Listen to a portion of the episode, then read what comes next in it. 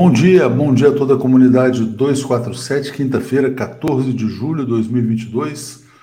Saudando toda a comunidade, começando aqui com Edinaldo Freire, criticando a oposição por ter apoiado a PEC da compra de votos do Jair Bolsonaro. Bolsonaro ganhou um checão, 41 bilhões de reais para comprar votos há três meses das eleições, mas tem a sensação de que não vai funcionar, que ele vai ter o dinheiro, vai jogar dinheiro de helicóptero mas o povo não é trouxa, né? São quatro anos esfolando a população para depois distribuir benefícios durante três meses.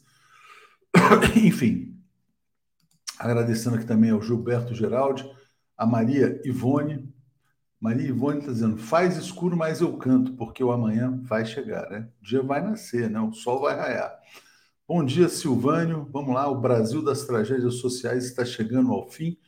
Desponta no horizonte a vitória de Lula. Hoje o número não é muito bom, né, Thelma? 171 dias nos separam da vitória. A urna é nossa arma. Bom dia a todos. Vamos vencer com paz e com tranquilidade. Disse ontem o ex-presidente Lula. Lula tá que tá, né? Tá até dançando lá com a Anitta, depois do apoio da Anitta, né?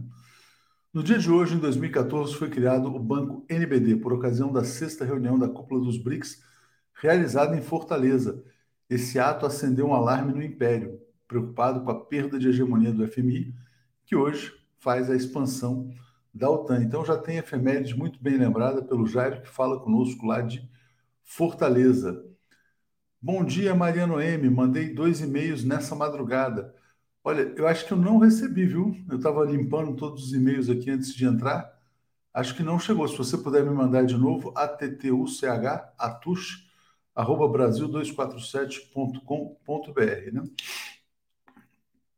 E o Lira passou o cartão, né? De fato, o Lira realmente passou o trator na Câmara dos Deputados, deu um golpe, mudou completamente o regimento, ele faz o que ele quer na Câmara dos Deputados, tem orçamento secreto, não tem regimento, não tem nada, não tem pedalada, né? São 40 bilhões, né? As pessoas não têm dimensão. Né? É uma Eletrobras que o Bolsonaro está entregando para os taxistas, caminhoneiros, etc as pessoas que ele vai tentar comprar nessa reta final da eleição.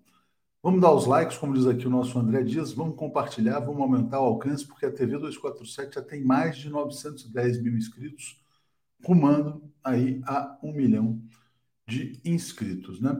Bom, tem uma pesquisa nova também, uma pesquisa importante, pesquisa no Rio de Janeiro, Lula cresceu, ganhou quatro pontos, então abriu uma liderança Ainda está na margem do empate técnico, né? 39 a 34, se eu não me engano, no Rio.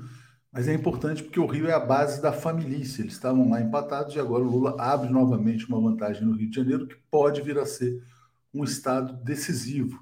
No Rio, Marcelo Freixo, Cláudio Castro e Cláudio Castro empatados em primeiro lugar. E depois vem o Rodrigo Neves, que ontem conseguiu um fato importante que foi o apoio do Felipe Santa Cruz. O Eduardo Paes então passa, o Felipe Santa Cruz do PSD era o candidato do Eduardo Paes, Eduardo Paes passa a apoiar o Rodrigo Neves, porque tem uma bronca lá com o Marcelo Freixo. Bom, vamos trazer já o Zé Reinaldo, né, para a gente já começar com as notícias internacionais. Já já a gente volta para os temas do Brasil. Vamos lá. Cadê? Está aqui. O comentário de Zé Reinaldo. Bom dia, Zé, tudo bem? Bom dia, tudo bem? Bom dia, comunidade. Vamos à luta. Zé, e essa compra de votos aí vai funcionar escancarada assim? Ou bom, você acha que o povo é mais inteligente do que o Bolsonaro imagina? É, bom, eu espero que, que não funcione. Acho que o povo é, pode exercer a sua inteligência. Eu fico preocupado com a junção da miséria econômica com a miséria política. E é o que nós estamos vivendo no Brasil uma verdadeira ditadura em que há um contubérnio entre o Palácio do Planalto e a presidência da Câmara dos Deputados, violando, estuprando mesmo a Constituição brasileira. Me perdoem aqui pelos termos é, fortes, mas eu não consigo me expressar de outra maneira diante de mais um golpe. A gente fica falando, vai ter golpe ou não vai ter golpe? Isto é um golpe. Isso faz parte do golpe continuado que vem desde 2016.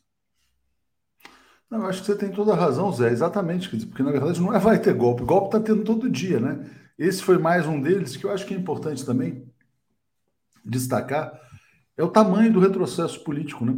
Quer dizer, você ter uma situação assim de você realmente rasgar a Constituição e para ter política assim assistencial desesperada de última hora jogando dinheiro a três meses da, da eleição, depois de você passar quatro anos com uma política de preços da Petrobras criminosa, né? Trazendo de volta a inflação, as pessoas comendo osso, tal, etc. Aí chega na hora, quer dizer, o tamanho do retrocesso uh, nacional é tão grande, né? E agora eles estão correndo para mudar os cartões dos programas sociais, para não ter nenhum resquício de marca que pareça associada a governos passados. Vão correr para entregar. Eu imagino que vem aí também um manancial de fraudes, né, de pessoas que vão receber benefícios sem estar, sem efetivamente serem cadastráveis para esses planos então, é uma situação assim de um governo que está desesperado. A única coisa positiva que isso mostra é que o Bolsonaro está tentando jogar para ganhar dentro do campo da eleição, né? E não do golpe de Estado. Embora possa estar jogando nas duas frentes. Quer dizer, porque se ele está tão desesperado para comprar voto, é porque ele quer ganhar no voto. Embora imagino que ele não os terá. Mas, de qualquer maneira, o tamanho do retrocesso é muito grande. Né? Pois é. Bom, é isso. Ele está tentando em todas as frentes, mas não, nós não devemos também subestimar as ameaças antidemocráticas propriamente ditas, que são continuadas, reiteradas. Então, tudo isso exige muita vigilância é, das forças democráticas e progressistas do país. Certamente. Vamos falar de efemérides? Deixa eu só ler esse comentário aqui do Salvador, dizendo: ó, Bolsonaro pode jogar uma chuva de dinheiro. Não terá êxito na compra de votos Ninguém esquece que morreram 700 mil de Covid.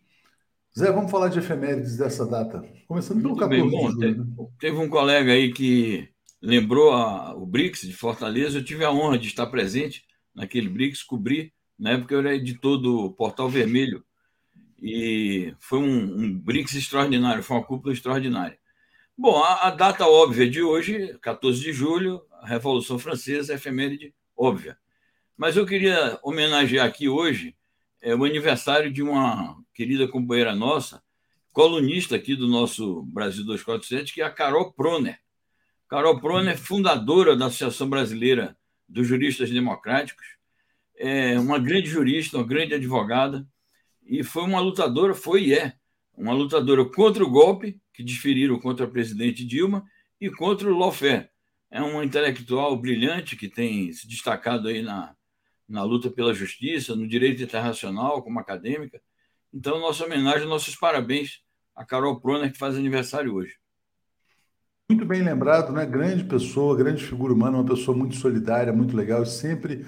É, e que teve um papel decisivo num episódio, né, Zé, que eu queria lembrar, que é um encontro do ex-presidente Lula com o Papa. Ela trabalhou decisivamente para que esse encontro acontecesse. Ela é muito articulada, muito articulada com os argentinos também. É, e, assim, quer dizer, sempre que pôde, colaborou ao máximo é, nessa luta contra o Lofer, né, para defender o ex-presidente Lula. E também quero dizer que a gente tem a, a alegria, a honra de tê-la como integrante do nosso conselho editorial. E a discussão dela aqui é sempre muito produtiva, ela se envolve, ela se engaja. Carol realmente é uma pessoa fantástica, parabéns ao, a, Carol, a Carol Proner. Obrigado pela lembrança, Isé, muito bom. Muito bem. Destacar que ela é coordenadora também de uma escola latino-americana é, de ciência política, é, que tem dado cursos aí via internet, é colaboradora do Grupo de Puebla. Enfim, é uma pessoa que dá uma grande contribuição à luta democrática e progressista do povo brasileiro e dos povos irmãos latino-americanos. Certamente. Bom, Zé, vamos então falar aqui já de América Latina. Partido Liberal da Colômbia declara apoio ao governo de Gustavo Petro.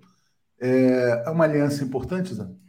Sem dúvida, porque o, a vida política colombiana, ao longo do século XX e ultimamente, é, embora ultimamente tenha havido algumas diferenciações nos setores das classes dominantes, mas sempre foi uma, uma vida política binária entre os conservadores e os liberais, que se alternaram, inclusive no governo. O fato do Partido Liberal estar se desprendendo dos seus compromissos tradicionais com a direita colombiana, estar aderindo ao governo do Gustavo Petro é uma grande conquista democrática. Mostra que também o Petro, a exemplo do que o Lula está fazendo aqui no Brasil, está fazendo esforços para é, por uma frente ampla para governar de maneira é, plural e ele entende que a situação na Colômbia exige a atração desse setor aí da, do centro, do centro-direita, é, da vida política colombiana. Certamente eles vão se integrar ao ministério. É, ontem o Petro anunciou também a nomeação de um embaixador em Washington, é, que era um integrante da campanha da campanha do Sérgio Fajardo, que foi um dos candidatos presidenciais, que inclusive não o apoiou no segundo turno, e foi ministro do governo do João Manuel Santos. Então, ele está fazendo essas gestões junto às figuras do centro para garantir a governabilidade, porque ele está em minoria no Congresso Nacional, a partir da adesão do Partido Liberal, certamente que ele vai obter a maioria necessária para governar com uma certa tranquilidade, pelo menos no começo, embora seja de se prever que haverá muitas lutas na Colômbia e o esforço para unir, principalmente o campo progressista, deverá ser também grande para evitar que essas forças centristas tomem conta do governo e desviem o foco das reformas de caráter progressista que o país precisa empreender. Muito bom, Zé. Obrigado aqui ao Nelson Alves, dizendo: ó, em 80 dias apertaremos o 13 nas urnas, e em 171 dias, Lula, em nosso nome, expulsará o fascismo do Planalto. Vamos passar para a Venezuela. A Venezuela tem duas notícias aqui interessantes que a gente tem. Primeiro, o Maduro elogiando o Lopes Obrador pelo encontro extraordinário com Joe Biden. Posição sólida, clara, diplomática e firme. Conta para a gente, Sam. Então, é interessante as colocações do Maduro, porque ele elogia a firmeza e a diplomacia com que o Lopes Obrador se comportou com o, o presidente dos Estados Unidos. Ele, no encontro, discutiu muito a questão migratória, mas o que eu quero destacar é, de importância, e obteve do, do Biden pelo menos algumas promessas de que vai, de fato, tentar implementar algumas medidas é, que minorem os problemas ali que afetam os imigrantes que tentam entrar nos Estados Unidos e aqueles que já são residentes nesse país. Mas eu quero destacar o seguinte, que o, o Maduro, ele diz que o, o Obrador falou por toda a América Latina. E ele disse que o modelo de relações que o Lopes Obrador está seguindo com os Estados Unidos é um modelo que deveria ser seguido também pelo conjunto dos países da América Latina. E fiquei com a impressão, e é o segundo destaque que eu quero fazer, que o Maduro está se preparando, ao ele fazer esse elogio público é, ao encontro do Lopes Obrador com o Biden, ele talvez esteja se preparando, aqui é uma especulação minha, mas é válida, é, para um eventual encontro com o Biden. Ele tem recebido diferentes emissários dos Estados Unidos para tratar questões pontuais do ponto de vista econômico.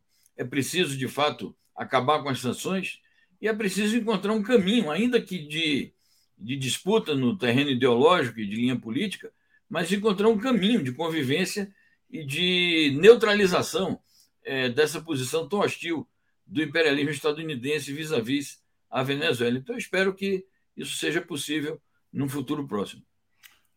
Até porque os Estados Unidos precisam, né? Ontem saiu o dado, a inflação nos Estados Unidos está em 9,1%, é a maior em 40 anos, e a causa é o petróleo, né? Em razão da guerra contra na verdade, a guerra contra a Rússia, né? a guerra dos Estados Unidos através da Ucrânia contra a Rússia.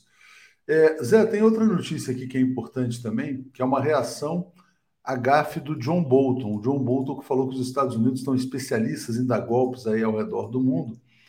E aqui, um deputado venezuelano está dizendo que o governo dos Estados Unidos é um bando de criminosos. Diga, Zé. É isso, é um deputado importante lá da Venezuela.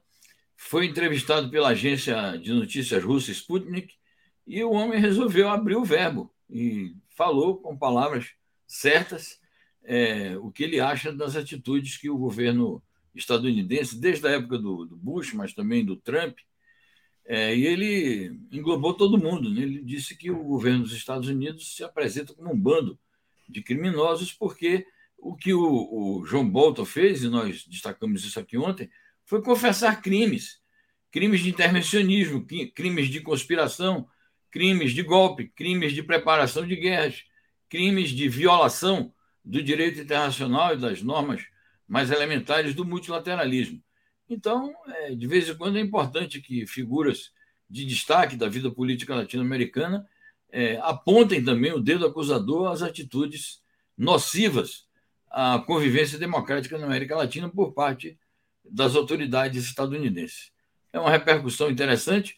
A, a Zakharova, que é a Maria Zaharova, né, que é a porta-voz da diplomacia russa, também se pronunciou a respeito, é, dizendo isso também, que merecia um, um processo internacional, de acordo com o direito internacional, em cima de autoridades desse tipo. Então é interessante como denúncia. Muito bom. Elisângela Azevedo lembrando Assange livre, né, que na verdade é a grande violação à liberdade de expressão no mundo, né, o que está sendo feito com Julian Assange é, no Reino Unido e também o que se pretende fazer com ele nos Estados Unidos. Zé, Joe Biden foi para Israel e tem notícias importantes de lá. Eu vou trazer essa notícia aqui, olha. Estados Unidos e Israel assinam declaração conjunta contra fornecimento de armas nucleares ao Irã. Qual que é o estado atual da situação? Bom, eu primeiro eu quero destacar que isso não deixa de ser uma provocação direta ao Irã. É, o Irã está empenhado em retomar o acordo nuclear que foi firmado sob o beneplácito da ONU, do Conselho de Segurança da ONU, entre ele próprio, o governo iraniano, e os cinco membros do Conselho de Segurança, mais a Alemanha, que tinha interesse direto no assunto. Quem rompeu o acordo foi o governo americano, na, na gestão do Donald Trump. E o Joe Biden está remanchando no sentido de retomar esse acordo, porque ele está fazendo exigências adicionais ao Irã. Então não se pode acusar o Irã de não estar interessado no acordo nuclear. O que o Irã tem dito é o seguinte: que o, o, o Trump, o governo americano, ao se retirar do acordo, ele se retirou também das obrigações que tinha e o Irã, por reciprocidade, portanto, a essa atitude, é, resolveu revisar também os termos em que ele acordou a questão. Bom, então os Estados Unidos, o Biden, vai a Israel e, ao invés de tratar dos problemas bilaterais de Israel ou dos problemas palestinos, que ele está tratando também, mas ao invés de dar prioridade a isto, ele deu prioridade a fazer uma provocação direta ao Irã, dizer que os Estados Unidos e Israel se engajam em nunca permitir é que o Irã possua armas nucleares. Então, é uma, uma agressão gratuita, uma nota conjunta, que tem, portanto, uma nota conjunta, da declaração conjunta, tem um status de uma espécie assim, de compromisso pétreo entre dois países em relação ao terceiro. Então, acho que isso só é, mantém acesa a, a tensão ali no Oriente Médio, com um país que tem bala na agulha também, que é o Irã. Então, não se pode subestimar a capacidade do Irã reagir a esse tipo de agressões. Vou trazer já já outra notícia, Zé. Só lendo o comentário do Zé Leonel Fioravante, dizendo: Porto Alegre com chuva, sobrinha que mora nos Estados Unidos dizendo que os preços estão subindo nos mercados. Inflação de 9,1% em 12 meses nos Estados Unidos é muito alta, né, realmente. Por isso também a gente pode antever o avanço de uma crise econômica, recessão vindo pela frente, recessão global, por quê? Porque eles vão ter que aumentar a taxa de juros, isso vai explodir a bolha financeira, não só nos Estados Unidos, mas no mundo inteiro. Então, muito cuidado, hein? Todo mundo que investe em ação no mercado financeiro, porque a gente pode estar aí perto de um choque internacional. Não sei se vai ser da dimensão do que foi na época do Paul Volcker, né, quando estourou ali a primeira grande bolha financeira internacional, que ele jogou a taxa de juros lá para cima e aí provocou a crise da dívida em vários países mas muito cuidado com investimentos em renda variável. Eu queria fazer isso porque os sinais de que há um esgotamento do mercado financeiro, dessa grande bolha que já vem de duas décadas aí, são muito visíveis. Né? Eles foram pedalando, pedalando, pedalando enquanto puderam e acho que estão chegando perto do fim. Zé, então vamos voltar aqui para o tema é, Israel. Né? Biden defendendo solução de dois estados para a questão palestina. Dá para levar a sério uh, esse, esse, tipo de propostas? Né? Então, primeiro que essa declaração dele, claro que é sempre positivo que alguém sinalize nesse sentido, porque a solução apregoada pela ONU e aceita pela comunidade internacional e defendida pelos palestinos. Agora, de fato, essa declaração, primeiro, quais são as medidas que os Estados Unidos vão tomar? É, por exemplo, em relação a Israel, porque os palestinos estão prontos os palestinos não negam a. Claro que há forças na Palestina que são contrárias a esta solução, mas as forças principais que conduzem o governo é, palestino, a Autoridade Nacional Palestina, estão prontas para esta solução. Então, a primeira pergunta é esta: se os Estados Unidos estão dispostos a fazer uma pressão eficaz sobre Israel e tomar medidas efetivas para garantir a solução dos dois Estados. Segundo, essa declaração, quem lê a íntegra da matéria vai notar, ela é feita no meio de uma série de outras em que ele faz grandes elogios ao sionismo, grandes elogios a Israel. E essa declaração é, de defesa dos dois Estados ela fica um pouco perdida ali na notícia. É preciso realmente pensar essa declaração para pô-la no título. De modo que, e ele próprio depois admite, é, eu sei que isso pode demorar muito.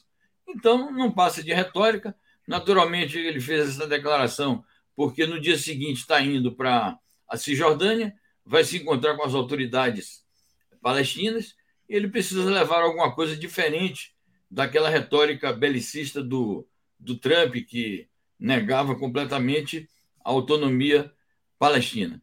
E ele disse mais: eu vou ajudar Israel a se integrar com o conjunto da região do Oriente Médio.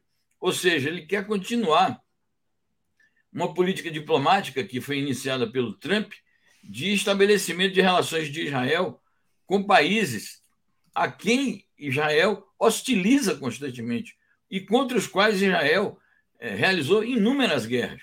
Então, na verdade, a prioridade dos Estados Unidos no Oriente Médio continua sendo reforçar o poderio agressivo é, e colonialista do Estado sionista de Israel. Zé, então vamos passar agora para o tema da Ucrânia. A Ucrânia cortou relações com a Coreia do Norte. Por quê? Porque a Coreia do Norte reconheceu as repúblicas do Donbass. Diga, Zé. É isso. Nós estávamos em pleno programa ontem, o Legião e eu, quando veio essa notícia de que o Kim Jong-un tinha proclamado que a República Popular Democrática da Coreia, que é como se chama oficialmente a Coreia do Norte, é, declarou o reconhecimento das duas repúblicas do Donbass, de Lugansk e de Donetsk. É, e, naturalmente, portanto, é um, algo que se soma ao apoio à luta da, daquela região para se libertar do domínio ucraniano e, claro, que é um apoio também à Rússia no conflito que ela está realizando contra a Ucrânia. O Zelensky reagiu dessa forma, rompendo relações com a Coreia do Norte, é, o que vai solidificar ainda mais as relações entre esse país e a Rússia, que, aliás, toda a movimentação militarista e nuclear que os Estados Unidos fazem na Península Coreana, reforçando sua aliança com a Coreia do Sul em detrimento da Coreia do Norte, tudo isso se volta também contra a China e contra a Rússia, que a Coreia do Norte é um país muito próximo ali dos dois, da China e da Rússia. E, historicamente, a Coreia do Norte sempre teve as melhores relações com a antiga União Soviética, era um país que fazia parte do campo dos aliados da União Soviética. E a Rússia hoje está empenhada também em herdar esse patrimônio diplomático é, das relações da antiga União Soviética. Então é sempre bom lembrar isso, que a, a Coreia do Norte ocupa um papel especial na geopolítica ali asiática, o que tem a ver diretamente com os interesses da Rússia e da China, principalmente. Obrigado, Zé. É que às vezes a gente perde aqui um pouco a concentração, que a gente percebe a Gadolândia na área, já achei aqui. Olha, quando vocês encontrarem, porque a gente perdeu completamente a paciência, porque quem ainda é bolsonarista, a essa altura do campeonato, não tem mais não tem mais não tem mais salvação, tá? As pessoas já viram o cara defendendo assassino, comprando voto, fazendo tudo, destruindo o país, criando uma legião de, de miseráveis, de famintos e saindo para passear de jet ski.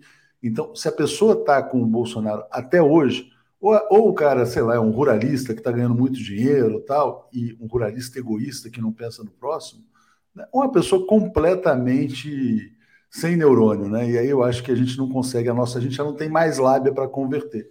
Então é importante que vocês avisem que a gente já manda para. Né? Deve ter canais aí dedicados à Gadolândia. O Diego está dizendo, ó, é, sem dúvidas, o inverno será decisivo. Tem uma notícia, Zé, que a gente não está publicando, mas eu queria só compartilhar com o pessoal.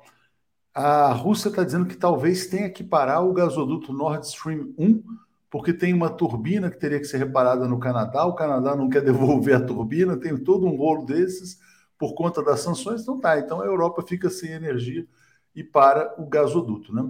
Não é o gasoduto 2, é o número 1, um, que hoje é a principal fonte de energia para os europeus.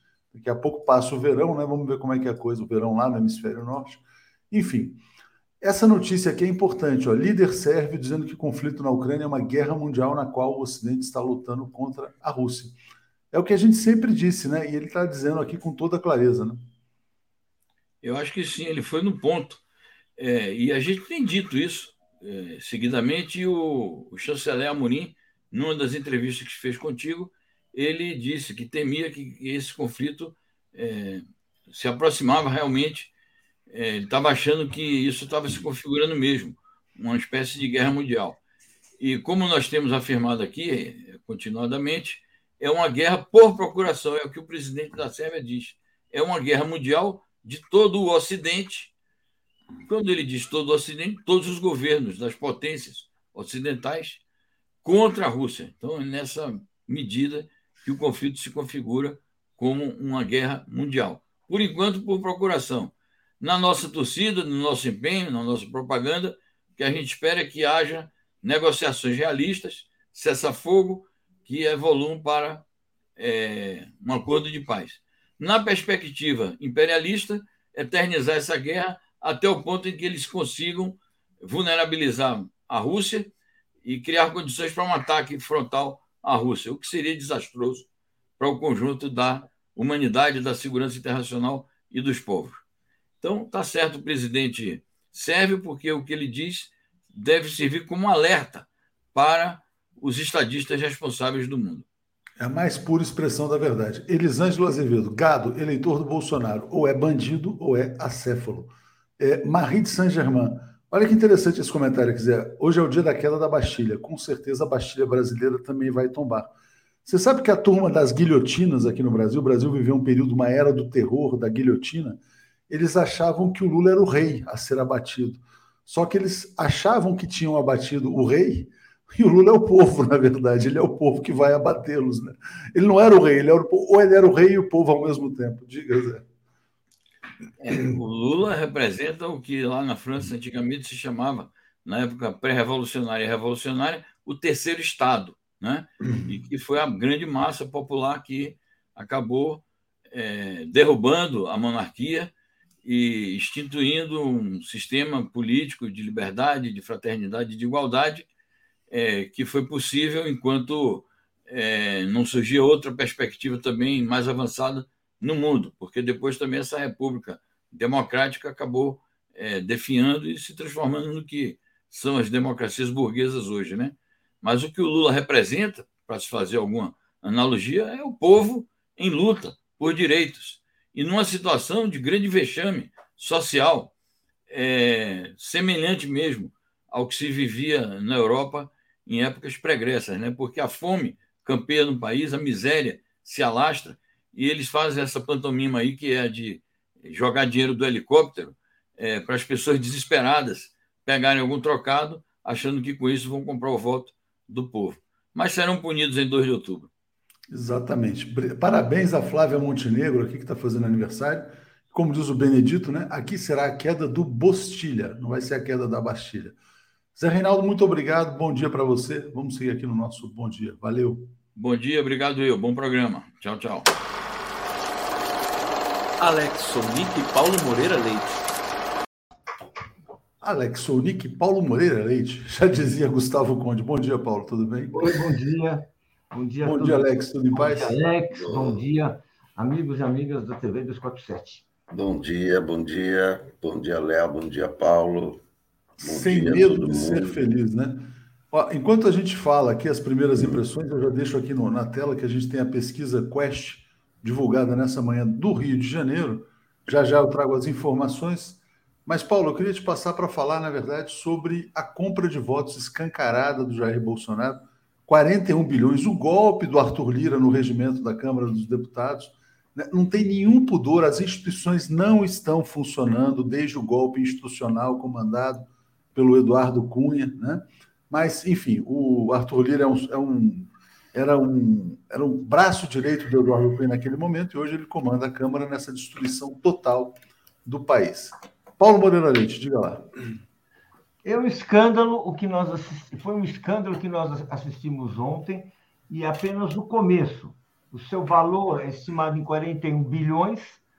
O teto de gastos, que era a, o mantra sagrado do governo Bolsonaro, foi esquecido, né? E agora, para, para tentar reverter uma eleição que se, se mostra bastante desfavorável, o governo vai liberar tudo, vai, vai distribuir dinheiro a rodo, né? para os mais pobres, para aqueles que ficaram abandonados o, é, esse, esse tempo todo, para os caminhoneiros, para a, a, as donas de casa, ou seja, é um esforço de uh, um esforço pequeno, porque para virar uma eleição uh, uh, que vai se disputar em outubro, é isso que ele está querendo fazer. É, vamos dizer assim, é uma indecência. Esse, o apoio a este pacote é, é, é puramente eleitoreiro. Agora, a nossa grande pergunta é: ele vai funcionar? Porque passando, passada esse debate, que é um debate importantíssimo, tem uma questão fundamental, é saber o seguinte: ele vai mudar o voto? Essa é a grande pergunta. Uh, e isso vai depender muito da postura da, da, da, oposição, como é que a oposição vai explicar, vai, vai, vai, vai enfrentar essa situação, que argumentos ela vai dar, que tipo de explicações ela pode dar para o eleitor, que está sendo chamado a mudar de voto, está sendo e fazer repetir agora aquilo que já aconteceu em outras épocas do plano cruzado, lá atrás do Sarney, no plano real com Fernando Henrique, para dar dois exemplos assim que esta velha memória ainda lembra bem. Uh, como é que vai ser isso? Essa é a grande pergunta e essa é, é o debate que vai ser feito, é o debate que a oposição, até agora a cavalo de uma situação absolutamente favorável, terá de enfrentar. Vamos ter que esperar as próximas pesquisas né, para medir o impacto disso. Eles vão correr para distribuir esse dinheiro. Vou só destacar esse artigo aqui do Mário Vitor Santos. Ele está dizendo: o golpe da calamidade. Bolsonaro e seus aliados estão comprando a eleição e ninguém faz nada. Vai ter efeito, Alex? Bom, se, é, é, primeira coisa, é, a lógica. Se é proibido fazer isso, é porque há a possibilidade de ter um efeito, senão não, não seria proibido às vésperas da eleição. Né? Isso é, é, o que diz a lógica. Né? O Lira, é, de fato, é isso tudo, né? Passou como um trator por cima de regimento, por cima de. e tudo. Só que é o seguinte: teve os votos, né? E a, a, votação foi muito alta, então não foi assim um combate né, renido.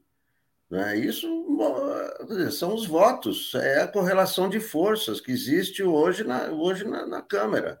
Quer dizer, a, a, votação passou muito acima dos 308 necessários. Né? Primeiro foi 360, outro foi 460. Quer dizer. Então, é, teve essa compra de votos e teve a oposição votando também. Né? Eu acho que a oposição não, não, não, não leu nada do orçamento secreto, mas votou por uma necessidade da, da, das circunstâncias, né, da população e, né, e, e não, não foi só isso, né, o Congresso também abriu agora as portas para o governo doar qualquer coisa até, até, até, até as eleições, né. Então, é, do, do ponto de vista potencial, isso pode agregar voto não sabe até, até, até que ponto, né, como isso vai influir, vamos ver as, as, é, as pesquisas, né? mas alguma coisa deve ter. É claro que, é, por mais que se explique, né, o governo vai bater né, nessa hora, estamos dando dinheiro. Né? Não foi o governo, nem o governo quis dar, mas né, o que vai valer vão ser a, a, as narrativas que as campanhas vão, vão conseguir dar a isso. Né? Agora, não vai assim, não acredito que vai abalar, né? vai ter uma virada do Bolsonaro por causa disso, ó, oh, vai ultrapassar o Lula. Não, pode ter um efeito e etc., mas não assim, uma coisa que vá né, mudar. O fato é que o, o Bolsonaro, quer dizer, com essas políticas aí desorganizadas dele, ele está gerando inflação. Né? Essa matéria é importante. Em dois anos, o auxílio de 600 reais já se desvalorizou 125, as pessoas compram menos do que compravam com esse dinheiro. Agora, o fato é que o Brasil precisa de uma renda mínima permanente também, né? Então vamos ver como é que as coisas vão ficar depois da eleição. Hoje tem um editorial interessante do jornal Estado de São Paulo dizendo assim, quer dizer, que essa PEC kamikaze está deixando uma herança maldita para o próximo governo, que fatalmente terá que aumentar impostos, né? Não, certamente o próximo governo vai ter que aumentar impostos, principalmente tirando dos mais ricos, para fazer uma distribuição de renda depois de todo o estrago. Né? Pedro Ayrton está dizendo: a oposição tem que faturar com esse pacote, não pode deixar para o Bozo. É, Paulo, você acha que a gente tem que esperar a pesquisa? Como é que você vê essa questão do impacto, os primeiros sinais? Eu até já vou trazer, na verdade, anterior, não dá para medir ainda. Na pesquisa do Rio de Janeiro aqui, o ex-presidente Lula cresce, mas fala sobre a sua expectativa de impacto. Olha, uh, no momento a gente não, não, não, não pôde medir o impacto, porque as, as, os benefícios ainda não, não chegaram, as pessoas ainda não receberam o dinheiro que vai cair na conta, toda aquela coisa. A minha expectativa é que esse impacto seja real. Eu não, não sei o tamanho que ele vai ter, não sei a, a, a eu não acredito que ele seja capaz de mudar a eleição, mas ele vai ter um impacto, ele vai dar uma engordada, eu acho, nas intenções de voto do Bolsonaro. Se isso vai durar, qual é o efeito que vai ter isso quando começar o horário político, os debates, muita coisa, são todos os fatores que nós vamos ter nesse período até a eleição. Mas, de fato, eu acho que impacto, eu acho que algum, algum impacto ele vai ter, não vai passar assim em branco. Thais Neves está dizendo, não concordo com a esquerda votando com bandidos. É, você acha, Alex, que a esquerda tinha saída ou ela ficou numa sinuca de bico? Ela tinha que. Porque, às vésperas de uma eleição, a PEC ia passar de qualquer maneira, né? Imagina o bolsonarismo tendo o discurso de que, olha, não, veja bem, nós fizemos pelo povo e a esquerda votou contra. É, o sinuca de bico. A, a questão é a seguinte: a oposição tem 142 votos. Foi essa, foi esse o número do destaque, não é? Que era o destaque tirando o estado de emergência. São 142 votos em 513, então a equação é muito simples né? Você não faz nada com 142 votos, a não ser você protesta, você é, discursa e etc. Mas é, é, o tal negócio. Quem bota a bola para dentro é o, né? É, é, é, essa maioria aí. Então, é como você falou, é, a esquerda votando ou não, né? teria votos. Aí a esquerda poderia a esquerda poderia ter um discurso, olha, eles estão comprando votos né? Mas é, aí os bolsonaristas, é, eles não estão dando dinheiro para o povo, né? Então fica, fica esse conflito. Agora, a, a, esquerda, de fato, perdeu esse discurso da compra de votos. É o que é grave. É, votação, é não podemos esconder também o sol com a peneira, né? Claro. Então. Bom, Mauro Meirelles, quais as condições para se mudar cláusula pétrea na Constituição? Nada é eterno, está dizendo aqui, né? E Ricardo Souza, muita gente simples encara receber. Para mudar uma cláusula pétrea, você tem que ter uma. Acho que, até onde eu sei, você tem que ter uma outra Constituição, né? Mas enfim. Cláusula pétrea você não muda assim, não. É, você não muda com reforma constitucional. Com, com, com, com PEC, né?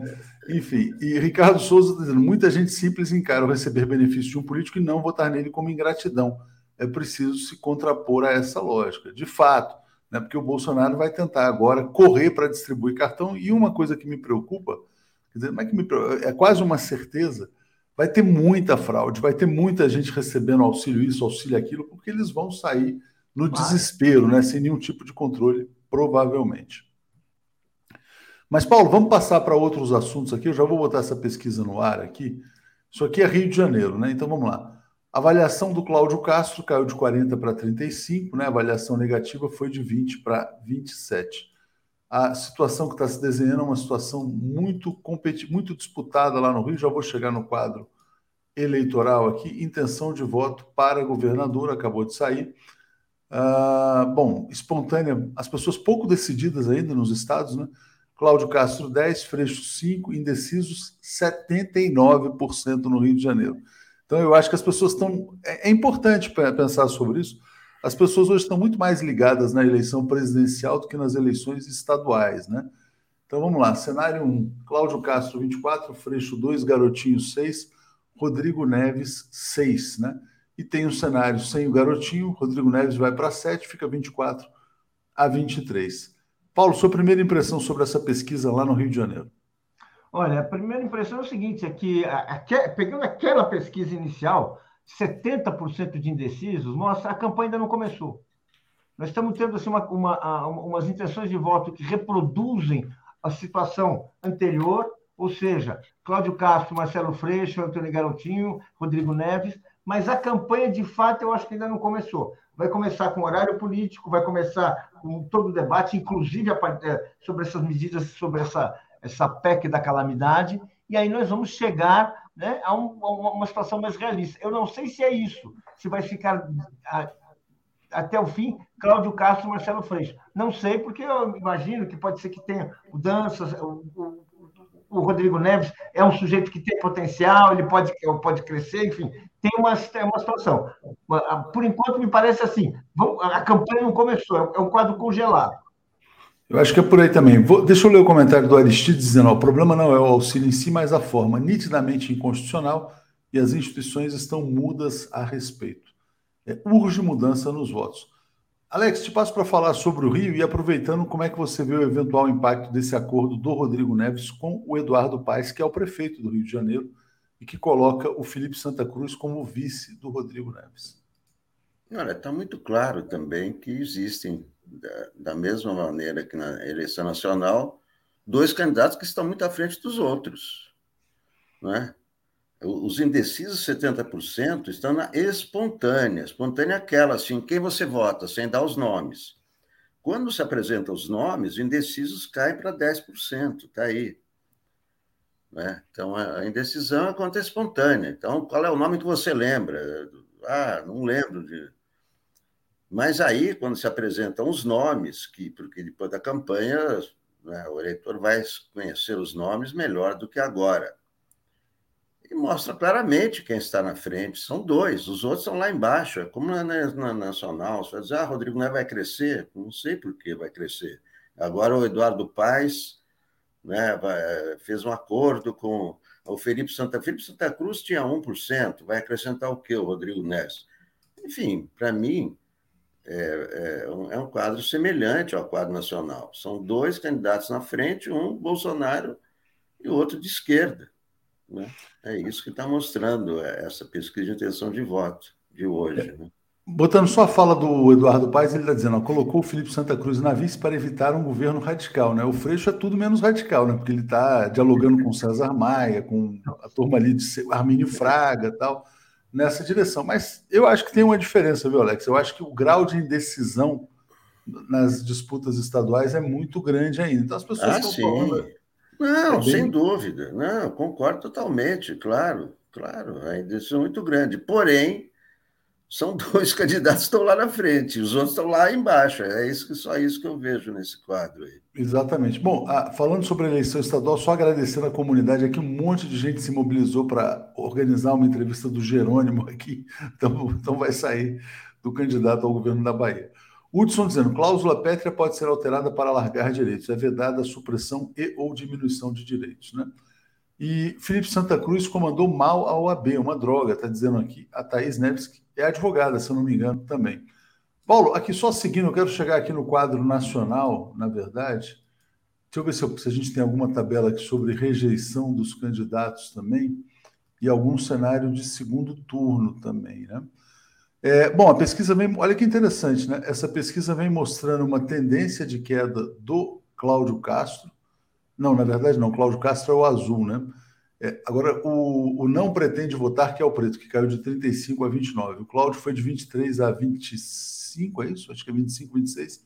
E o Freixo aqui aos 25 também.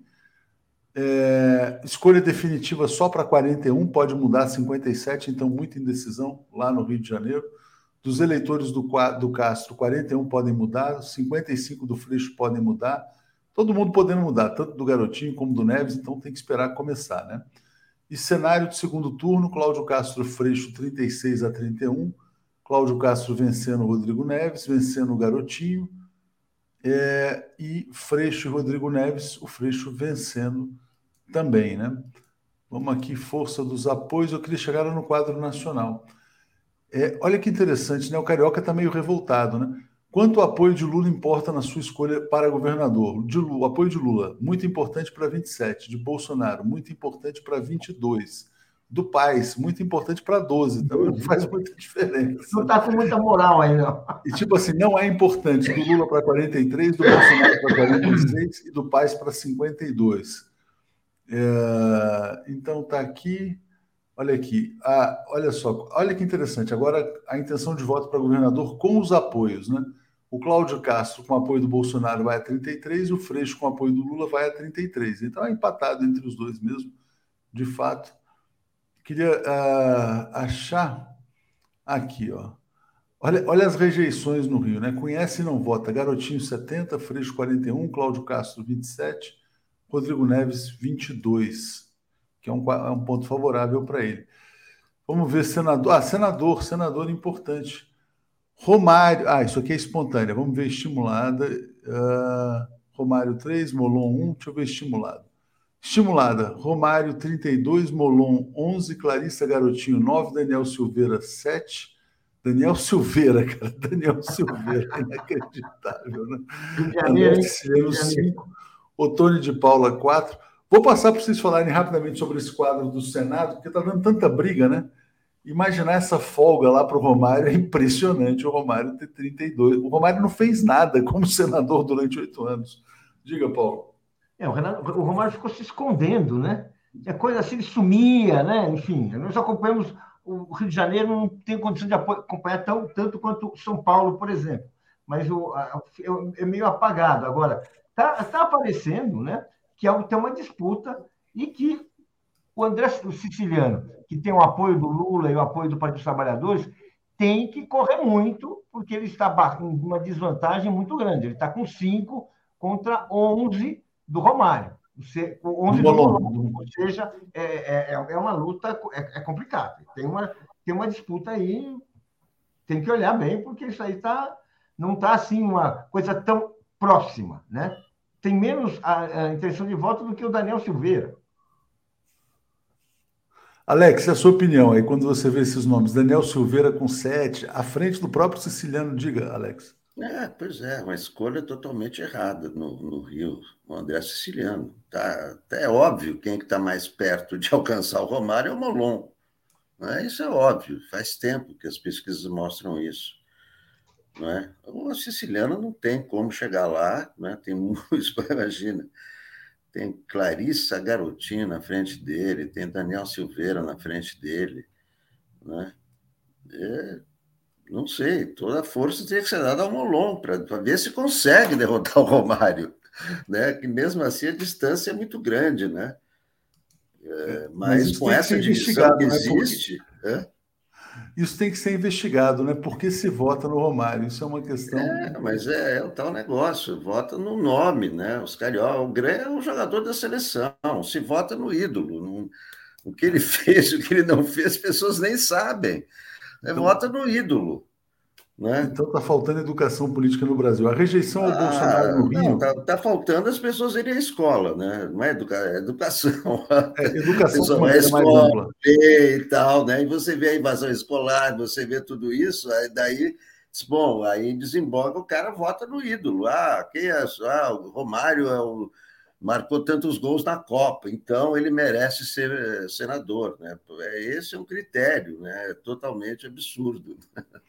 Olha que interessante esse comentário aqui do Francisco Medeiros. A propósito de um comentário seu, Lira Neto, grande escritor, né, escreveu uma carta aberta a uma ex-amiga bolsonarista que está nas redes, dizendo da impossibilidade de continuarem amigos. De fato, né, porque realmente você começa a perceber aquela pessoa tem algum problema, né, uma situação ali complicada. Bolsonaro merece ser reeleito. 59% da população do Rio diz que não, pelo menos isso, né?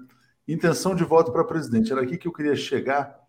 É, deixa eu só botar aqui rapidinho. Então tá aqui, ó. O Lula tá com 30, isso aqui, espontânea 31 a 27, Lula, Bolsonaro, mas quero botar estimulado. Lula 39, Bolsonaro 34, Ciro 6, né? A Simone Tebet só 2. E aqui é a evolução, né? Eles estavam empatados na última pesquisa, foi preocupante tinha havido uma queda do Lula e um crescimento do Bolsonaro, então agora tem um ajuste, o Bolsonaro cai e o Lula, Lula volta a crescer no Rio de Janeiro. Será que já tem efeito Cinelândia, essa, essas manifestações, essa, essa movimentação do Lula pelo Brasil tem surtido efeito? Tem também a questão da Anitta, né, Paulo? Então passo para você falar sobre os apoios ao Lula. Olha, eu não acho que aí seja a Anitta. Ela tem, mas eu acho que ela vai ter feito, mas eu acho que isso aí não é. Isso aí acho que é feito Lula. Ou seja, o Lula está em campanha, o Lula está afirmando a sua candidatura, ele foi para a Cinelândia, ele, tá, ele é, é reconhecidamente o líder dessa, dessa, dessa eleição, portanto, é natural que ele vá aglutinando uh, forças em torno dele. E é uma situação importante, porque uh, não custa lembrar que há quatro anos o Bolsonaro teve uma votação importante no Rio de Janeiro. Até se dizia, porque é uma cidade que tem muito aposentado, muito militar aposentado, o Bolsonaro ia bem. Ele não está mal para ele, para um Bolsonaro. Mas o Lula começa, eu, a minha, minha opinião, começa a, a, a ganhar o terreno, que é o terreno que ele vai acumular até o final da campanha, crescendo em velocidade cruzeiro, aparentemente. Exatamente. Alex, então olha só, eu vou passar para você falar sobre esses dados nacionais aqui. Deixa eu só botar um tweet rapidinho, 30 segundos aqui, para mostrar a felicidade do Lula com a Anitta. Diga lá. Se prepare que essa luta não será fácil. Se prepare que a gente vai ter que lutar muito. Agora que eu estou com a Anitta me apoiando, eu estou. Lula ficou feliz com o apoio da Anitta, é, Alex. Eu vou te mostrar por que ele ficou feliz com o apoio da é Anitta é fácil, também. Né? Aqui, ó. O número de seguidores de astros, artistas que apoiam o ex-presidente Lula saltou para 330 milhões. É mais que o dobro do Bolsonaro. Olha que lindinha que é a Anitta, né? E aqui, Alex, realmente ele ficou muito contente. Diga. Não, não entendi esse número, 330 milhões, mais do que a população. O que, que é isso? É não, é, porque você vai somando, né? Então, por exemplo, a Anitta, porque isso, é, na verdade, você tem coincidência. Ah, né? somando. Você tem 50 milhões da Anitta, 10 milhões de não sei quem, 10, mas tem interseção entre os universos. Mas é claro, porque não tem tanta gente no Brasil. É, é isso. 330 milhões. Mas olha, o Lula está mais feliz que pinto no lixo, como se dizia antigamente. Né? Agora, com a Anitta do lado, né? Quem não queria ter uma, uma um cabo, um, um, um cabo eleitoral, uma cabo eleitoral como essa? É a melhor cabo eleitoral de todos os tempos, desde a redemocratização. Ninguém teve um cabo eleitoral assim, porque é um cabo eleitoral que não é da política, é, é artista, e artista pega as pessoas com a sensibilidade, com a emoção, não com é, programa de governo, né? aquela coisa assim. Eu né? O que, eu imito a Anitta, as pessoas imitam o cabelo da Anitta, imitam a, a dança da Anitta. Olha, a Anitta está tá mostrando o caminho, né? realmente. E ela tem atitude, Alex, ela defendeu já a, a descriminalização é isso, da maconha. É exatamente, garota inteligente, porque essa questão da maconha é uma das coisas mais estúpidas que há no Brasil. Né? Isso é uma planta com uso medicinal, com uso industrial, não é só questão de fumar, porque a coisa que eles, ah, Ai, vai fumar, é recreativo, não é, a questão não é só essa, também é um, isso é um dos mil e um usos dessa, dessa planta cannabis. Você está todo mundo fazendo medicamento com cannabis, está liberado no Uruguai. E, e a inteligência da Anitta é justamente essa, dizer para o Lula, olha, Lula, você tem que trabalhar em cima disso, porque isso aí dá dinheiro, isso aí dá emprego, isso aí acaba. As prisões estão lotadas porque um garoto do, do, do morro é, é, um, é um vaporzinho, quer dizer, ele não tem, não tem como ganhar grana, ele distribui lá maconha, está lá no, na, na cadeia, né? Então acaba com vários problemas. Isso é uma posição inteligente, né? O país precisa acabar com essa burrice de, de, de condenar uma planta a ser explorada só por bandido, que viraram bandidos. Eles podiam ser comerciantes, mas viraram bandidos. E aí tem assassinato, aí tem a guerra às drogas, que eh, todo mundo, todos os grandes líderes já, já, já disseram que não, não, não leva a nada a não ser, a não ser luto. Essa você vê que é, não, ela não é só uma garota propaganda de enfeite, não é só né, decorativa, é, é uma garota inteligente. É, ninguém, ninguém, ninguém que seja burro chega onde ela chegou, a, posição dela. Realmente, parabéns, Anitta, por essa é, por essa posição a respeito da, da. que não é droga, ela pode ser droga se for manipulada para remédio, mas ela em si é uma planta. Uma planta, como todas as outras plantas.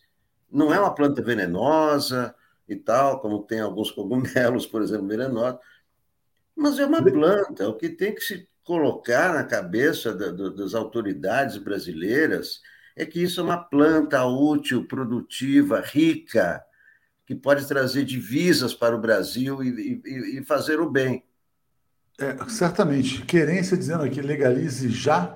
Né? A Ana Luísa mandou um superchat dizendo assim: ó, a maioria das pessoas com maior grau de instrução vota no Bolsonaro, mas pode ter instrução e não ter educação ou não ter consciência política do mesmo jeito. É, Paulo, sobre essa questão da, da maconha, só destacar: Pedro Serrano concedeu uma entrevista muito interessante aqui na semana passada, em que ele falou o seguinte: a guerra às drogas, a tal guerra às drogas está na origem do bolsonarismo. Por quê? Porque da guerra às drogas você tem milícia, você tem essa coisa, essa cultura dos programas policiais, dos datenas da vida. Então, o negócio vai longe, quer dizer. Então, acabar com essa guerra às drogas também, quer dizer, é uma maneira de atacar a estupidez bolsonarista, né? É, Celi dizendo, Anitta que se orgulha de ser antipetista, vota Lula. Muito bom. Seguidores dela também, Beyoncé e Lady Gaga apoiaram Hillary Clinton em 2016 e deu Trump. Pode ser, mas assim, mas olha só, mas era outro momento também, né? Era o um momento de ascensão da extrema-direita. Paulo, olha só, tem uma, uma notícia importante. Urnas eletrônicas funcionam, confirma o Tribunal de Contas da União. O Bolsonaro está todo alvoroçado, está xingando Alexandre de Moraes, enfim. Mas passo para você falar sobre essa notícia da urna eletrônica. Pois é, é muito importante, porque, vamos dizer assim, ah, o Bolsonaro, a gente sabe que ele trabalha no irracional, ele quer nos ganhar pelo grito, pelo medo, não é? E quando ele fala de urnas eletrônicas, é simplesmente ele, ele, ele está querendo achar problemas onde, que, onde não existem problemas.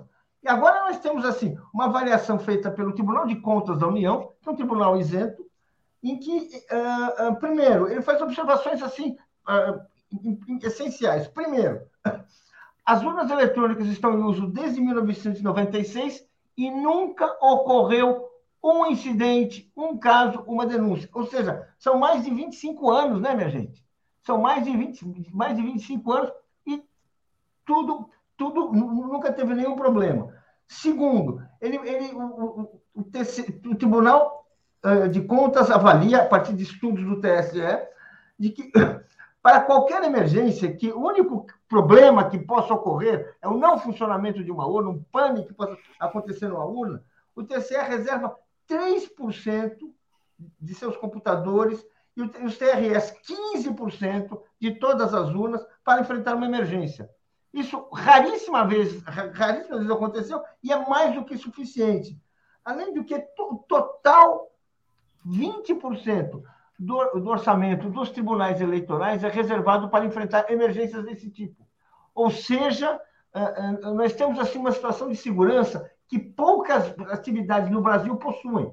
E é por isso que o, Tribunal de Contas é mais uma, mais uma instituição que atesta a idoneidade das, da, das urnas eletrônicas, que nós sabemos que vai ser assim o grande alvo do Bolsonaro na medida em que a campanha for, for se aproximando, porque ele vai querer contestar a contagem de votos, porque ele sabe que ele vai perder. Então, ele vai dizer que os votos estão uh, uh, mal contados, foram distorcidos, estão sendo assim, e com isso ele vai tentar criar um caos, e a partir desse caos, melar a eleição, e quem sabe, sabe-se lá o que ele pretende fazer para permanecer no cargo. É, a primeira coisa que ele está tentando fazer, como a gente falou no começo do programa, é comprar a eleição, né? Se ele não conseguir comprar, e a gente espera que ele não consiga, ele vai tentar melar. Ou pode tentar melar, talvez ele não tenha força para isso. Cadu dizendo assim: a Tush Lula ganha até entre os mais instruídos. Paulo Hickley, Bolsonaro tem duas bases fundamentais de apoio: ruralistas e evangélicos. Nesse último grupo é fundamental a aproximação para manter a votação. No agronegócio, dialogar agora é perder tempo, fica para depois da eleição. Lúcio Raezer, faltam 80 dias para votar em Lula, a volta do Brasil em 80 dias. Verdade, bem lembrado. É, Alex, só para botar uma última notícia de ontem aqui.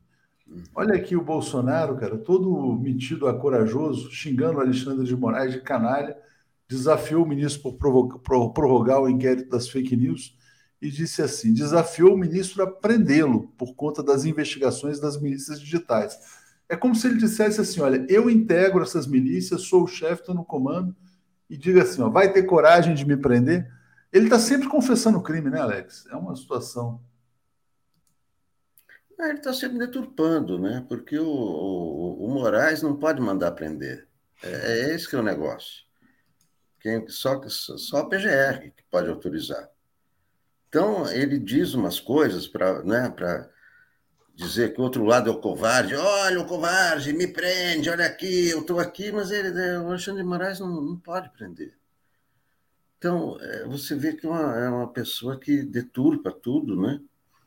É, é, não, há, não, há, não há uma verdade nas coisas que ele diz, a respeito de tudo, né? a respeito do crime de Foz do Iguaçu, a respeito das urnas eletrônicas, a respeito do Alexandre de Moraes, né? ele, ele deturpa tudo. Né? Ele deturpa. Agora, é, é, é, tem aquela frase, né? Não se pode enganar todo mundo ao mesmo tempo durante muito tempo, né? Então ele enganou. É, tem uma turma que quer, se, quer ser enganado ainda, né? Tem Bolsonaro que ainda quer ser enganado, e o Luiz Siqueira é. dizendo a maior droga no Brasil é Bolsonaro. Obrigado, Paulo. Obrigado, Alex. Vamos seguir aqui com o Daiane e o André. Obrigado. Valeu, gente. Obrigado. Vamos lá. Bom dia, André. Ah, puxei aqui o André primeiro. Bom dia, André. Bom dia, Daiane. Tudo bem? Bom dia, Léo. Bom dia, André. Tudo caminhando. Seguindo em frente aqui. Bom dia, André. Tudo bem? Bom dia, Léo. Bom dia, Daiane. Tá bom dia. Venezuela e Palestina, é isso? Oi? Hoje você está palestino aqui com esse. Sim, sim. Eu tenho muito orgulho de usar esse chale aqui, porque eu ganhei ele de um palestino é, em um evento que o nosso movimento estava realizando na favela do Jardim Peri. E eu estava louco, Léo, enquanto eu estava ali fazendo uma explanação, que ele me concedesse esse chale, né? E só que eu não queria pedir a ele, eu queria que ele me concedesse o chale, me desse o chale por livre e espontânea vontade. Foi isso que aconteceu no término da minha explanação. Ele disse o seguinte: um palestino só dá esse chale a outra pessoa para uma outra pessoa quando ele enxerga nessa pessoa a luta gloriosa de resistência do povo palestino contra a invasão do Estado sionista de Israel sobre nossas terras. Muito legal, muito bom. Bom, Cadu Lacerda dizendo, não creio que seja a instrução maior que leva a voto ao Bolsonaro, diria que é uma posição melhor no ranking de pobreza que desperta o egoísmo de certas pessoas. Creem que Bozo defende seu mundinho, né? A proteção, né, contra o perigo ali é, ao lado. Daiane, vou passar para vocês, destacando aqui também, André, que hoje a gente já trouxe uma pesquisa no Rio, né? O ex-presidente Lula cresceu no Rio de Janeiro, empate técnico Freixo Cláudio Castro, e a situação que espanta um pouco é a folga do Romário né, na disputa ao Senado. A gente já comentou, mas provavelmente vocês vão voltar ao tema aí. Obrigado, André. Obrigado, Daiane. Bom dia para vocês. Bom dia, Léo. Obrigada. É, André, vamos. É, a gente tem um roteirinho aqui também, mas vamos aproveitar esse gancho do Léo sobre esse assunto. É importante, as pesquisas vão dando uma, uma tonalidade à campanha, né, o processo eleitoral. Como é que você vê esse resultado das pesquisas, essa, essa disputa ainda, é, uma indecisão, não disputa, perdão, Molon siciliano, né, do ponto de vista do PT é siciliano, não há dúvida, mas em relação ao Molon ainda há esse impasse. Você acha que isso pode ser resolvido é, brevemente? Olha, Daiane, é o que nós esperamos aqui. Vocês sabem que eu faço parte do Diretório Estadual do Partido dos Trabalhadores e aconteceu uma votação democrática aonde nós optamos pela escolha do nome do deputado federal pelo PSB, Marcelo Freixo, para disputa ao governo do estado aqui no Rio de Janeiro, e o nome que nós optamos por fazer a escolha através dessa votação democrática para disputa ao Senado Federal foi o André Siciliano. Lembrando, né, mais uma vez, fazendo essa pontuação, que existe um acordo é, da Nacional do PT com a Nacional do PSB, que o PSB aqui no Rio de Janeiro estaria apoiando o candidato para a disputa ao Senado Federal que o Partido dos Trabalhadores optasse. Então, acho que o Molon é, tem que deixar suas vaidades, o seu projeto pessoal, político de lado. Né? O Molon é uma pessoa muito personalista e venha cumprir o acordo que foi realizado entre o PT nacional e o PSB nacional. Eu acho que é, o acordado não sai caro, Daiane. O acordado não sai caro. E espero que esse problema que está acontecendo aqui no estado do Rio de Janeiro se solucione o mais rápido possível através da linha do diálogo. O que não pode é nós ficarmos refém né, dos interesses pessoais políticos do Molon, que, mais uma vez, eu repito, é, no decorrer da sua carreira política, é, nos demonstrou que não passa de um carreirista personalista que tem um projeto político de poder pessoal e não coletivo. Então, espero que essa situação se solucione o mais rápido possível. Em relação à disputa para o governo do Estado, Daiane, nós estamos ficando bastante otimistas. Por quê? Se o Lula vencer a eleição para a presidência da República no dia 2 de outubro, no primeiro turno, né, e provavelmente aqui no Rio de Janeiro, segundo as pesquisas, é, nós teremos segundo turno entre o Cláudio Castro, que é o candidato do Bolsonaro aqui no estado do Rio de Janeiro, e o Marcelo Freixo, que é o candidato é, das forças de esquerda aqui no Rio de Janeiro. Então, o Freixo indo para o segundo turno contra o candidato do Bolsonaro, Cláudio Castro, com o Lula vencendo no primeiro turno e tendo Lula no seu palanque, eu acho que as chances do Marcelo Freixo é, aumentam né, para vencer as eleições aqui no estado do Rio de Janeiro.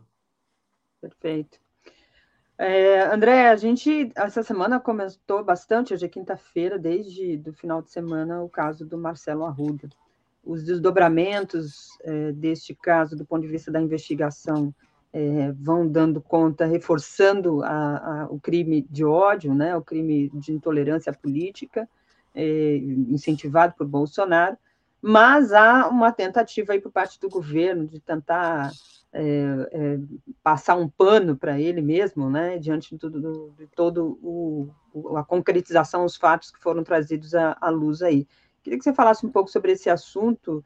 É, não sei se você conhecia o Marcelo, é, enfim, queria que você abordasse aqui essa, essa temática de hoje.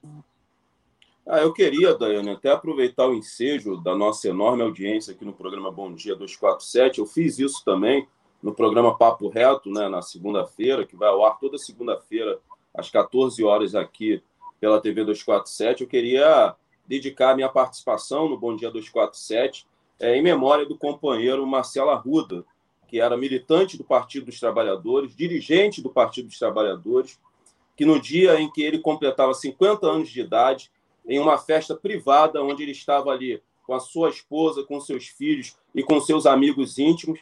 Ele teve essa festa, essa festa privada invadida por um verme é, é, extremista bolsonarista que acabou efetuando vários disparos contra o Marcelo. Alguns disparos acertaram o corpo do Marcelo e o Marcelo Arruda veio a óbito. Então, quero é, dedicar a minha participação no programa de hoje em memória do companheiro Marcelo Arruda. Eu acho que a primeira pontuação que nós devemos fazer aqui, sabe, Daiane, é que esse crime foi um crime político. Foi um crime político. O que o Bolsonaro quer fazer, junto com os bolsonaristas, é consolidar uma narrativa de crime comum. E ele está tendo como aliado e tendo apoio de parte da imprensa brasileira, que não passa de lacaios para atender os interesses do imperialismo americano aqui no Brasil. Então, é muito importante nós consolidarmos essa narrativa. Esse crime foi um crime político. O assassinato cruel e bárbaro do Marcelo, do companheiro Marcelo Arruda, foi um crime político. Político. E a troca de tiros que aconteceu entre o Marcelo Arruda e esse verme né, extremista bolsonarista foi legítima defesa. Foi legítima defesa. E o Marcelo Arruda, o companheiro do Partido dos Trabalhadores, a quem eu dedico a minha participação no programa de hoje, deixou uma mensagem para a esquerda brasileira, Daiane. E essa mensagem é uma mensagem de resistência, porque o Marcelo resistiu, o Marcelo enfrentou esse fascista que, mais uma vez, eu repito, invadiu uma festa privada sem ser convidado. Uma festa privada sem ser convidado. E se não fosse a, o ato de resistência e de enfrentamento do Marcelo Arruda, poderia ter acontecido ali, naquela festa, uma carnificina. Nós não sabemos o que esse extremista bolsonarista, esse verme, tinha como intenção, se ele queria matar mais pessoas para além do Marcelo. Então, vamos ficar com esse essa mensagem de resistência que foi deixado pelo companheiro Marcelo Arruda na sua morte. E a mensagem é de resistência, de nos organizarmos para enfrentarmos o avanço do fascismo no Brasil, que é fomentado pelo, por esse outro verme genocida, miliciano, que está sentado na cadeira da presidência da República. Então, companheiro Marcelo, a minha participação no programa de hoje vai para você, vai para sua família. E nós permaneceremos aqui em luta, na luta, e não daremos um passo atrás na luta pela destruição do fascismo aqui no Brasil. Marcelo Arruda, presente! Presente! É importante a fala do André. Vou ler aqui alguns comentários, André. A Micheline Cruz diz: legalização da canabiol urgente. Tive AVC e uso canabiol, é, é, canabidiol, perdão, a preço de ouro para diminuir a dor e rigidez muscular. Absurda essa proibição, destaca aqui a nossa internauta no Superchat, é, endossando aqui um comentário feito é, com o Léo e o Alex, na, antes da entrada aqui do, do, querido André Constantini. André, muitas falas aqui dos nossos internautas sobre essa questão do Marcelo, né? É, tem também aqui um comentário do Gissen, ele diz, o nome desse lenço palestino é Kefie, né? É, exaltando aqui essa, esse lenço é realmente uma marca histórica, né, do povo palestino. Me lembro é, bastante do Yasser Arafat, líder palestino importante, símbolo da luta pela, pela, pelo Estado palestino.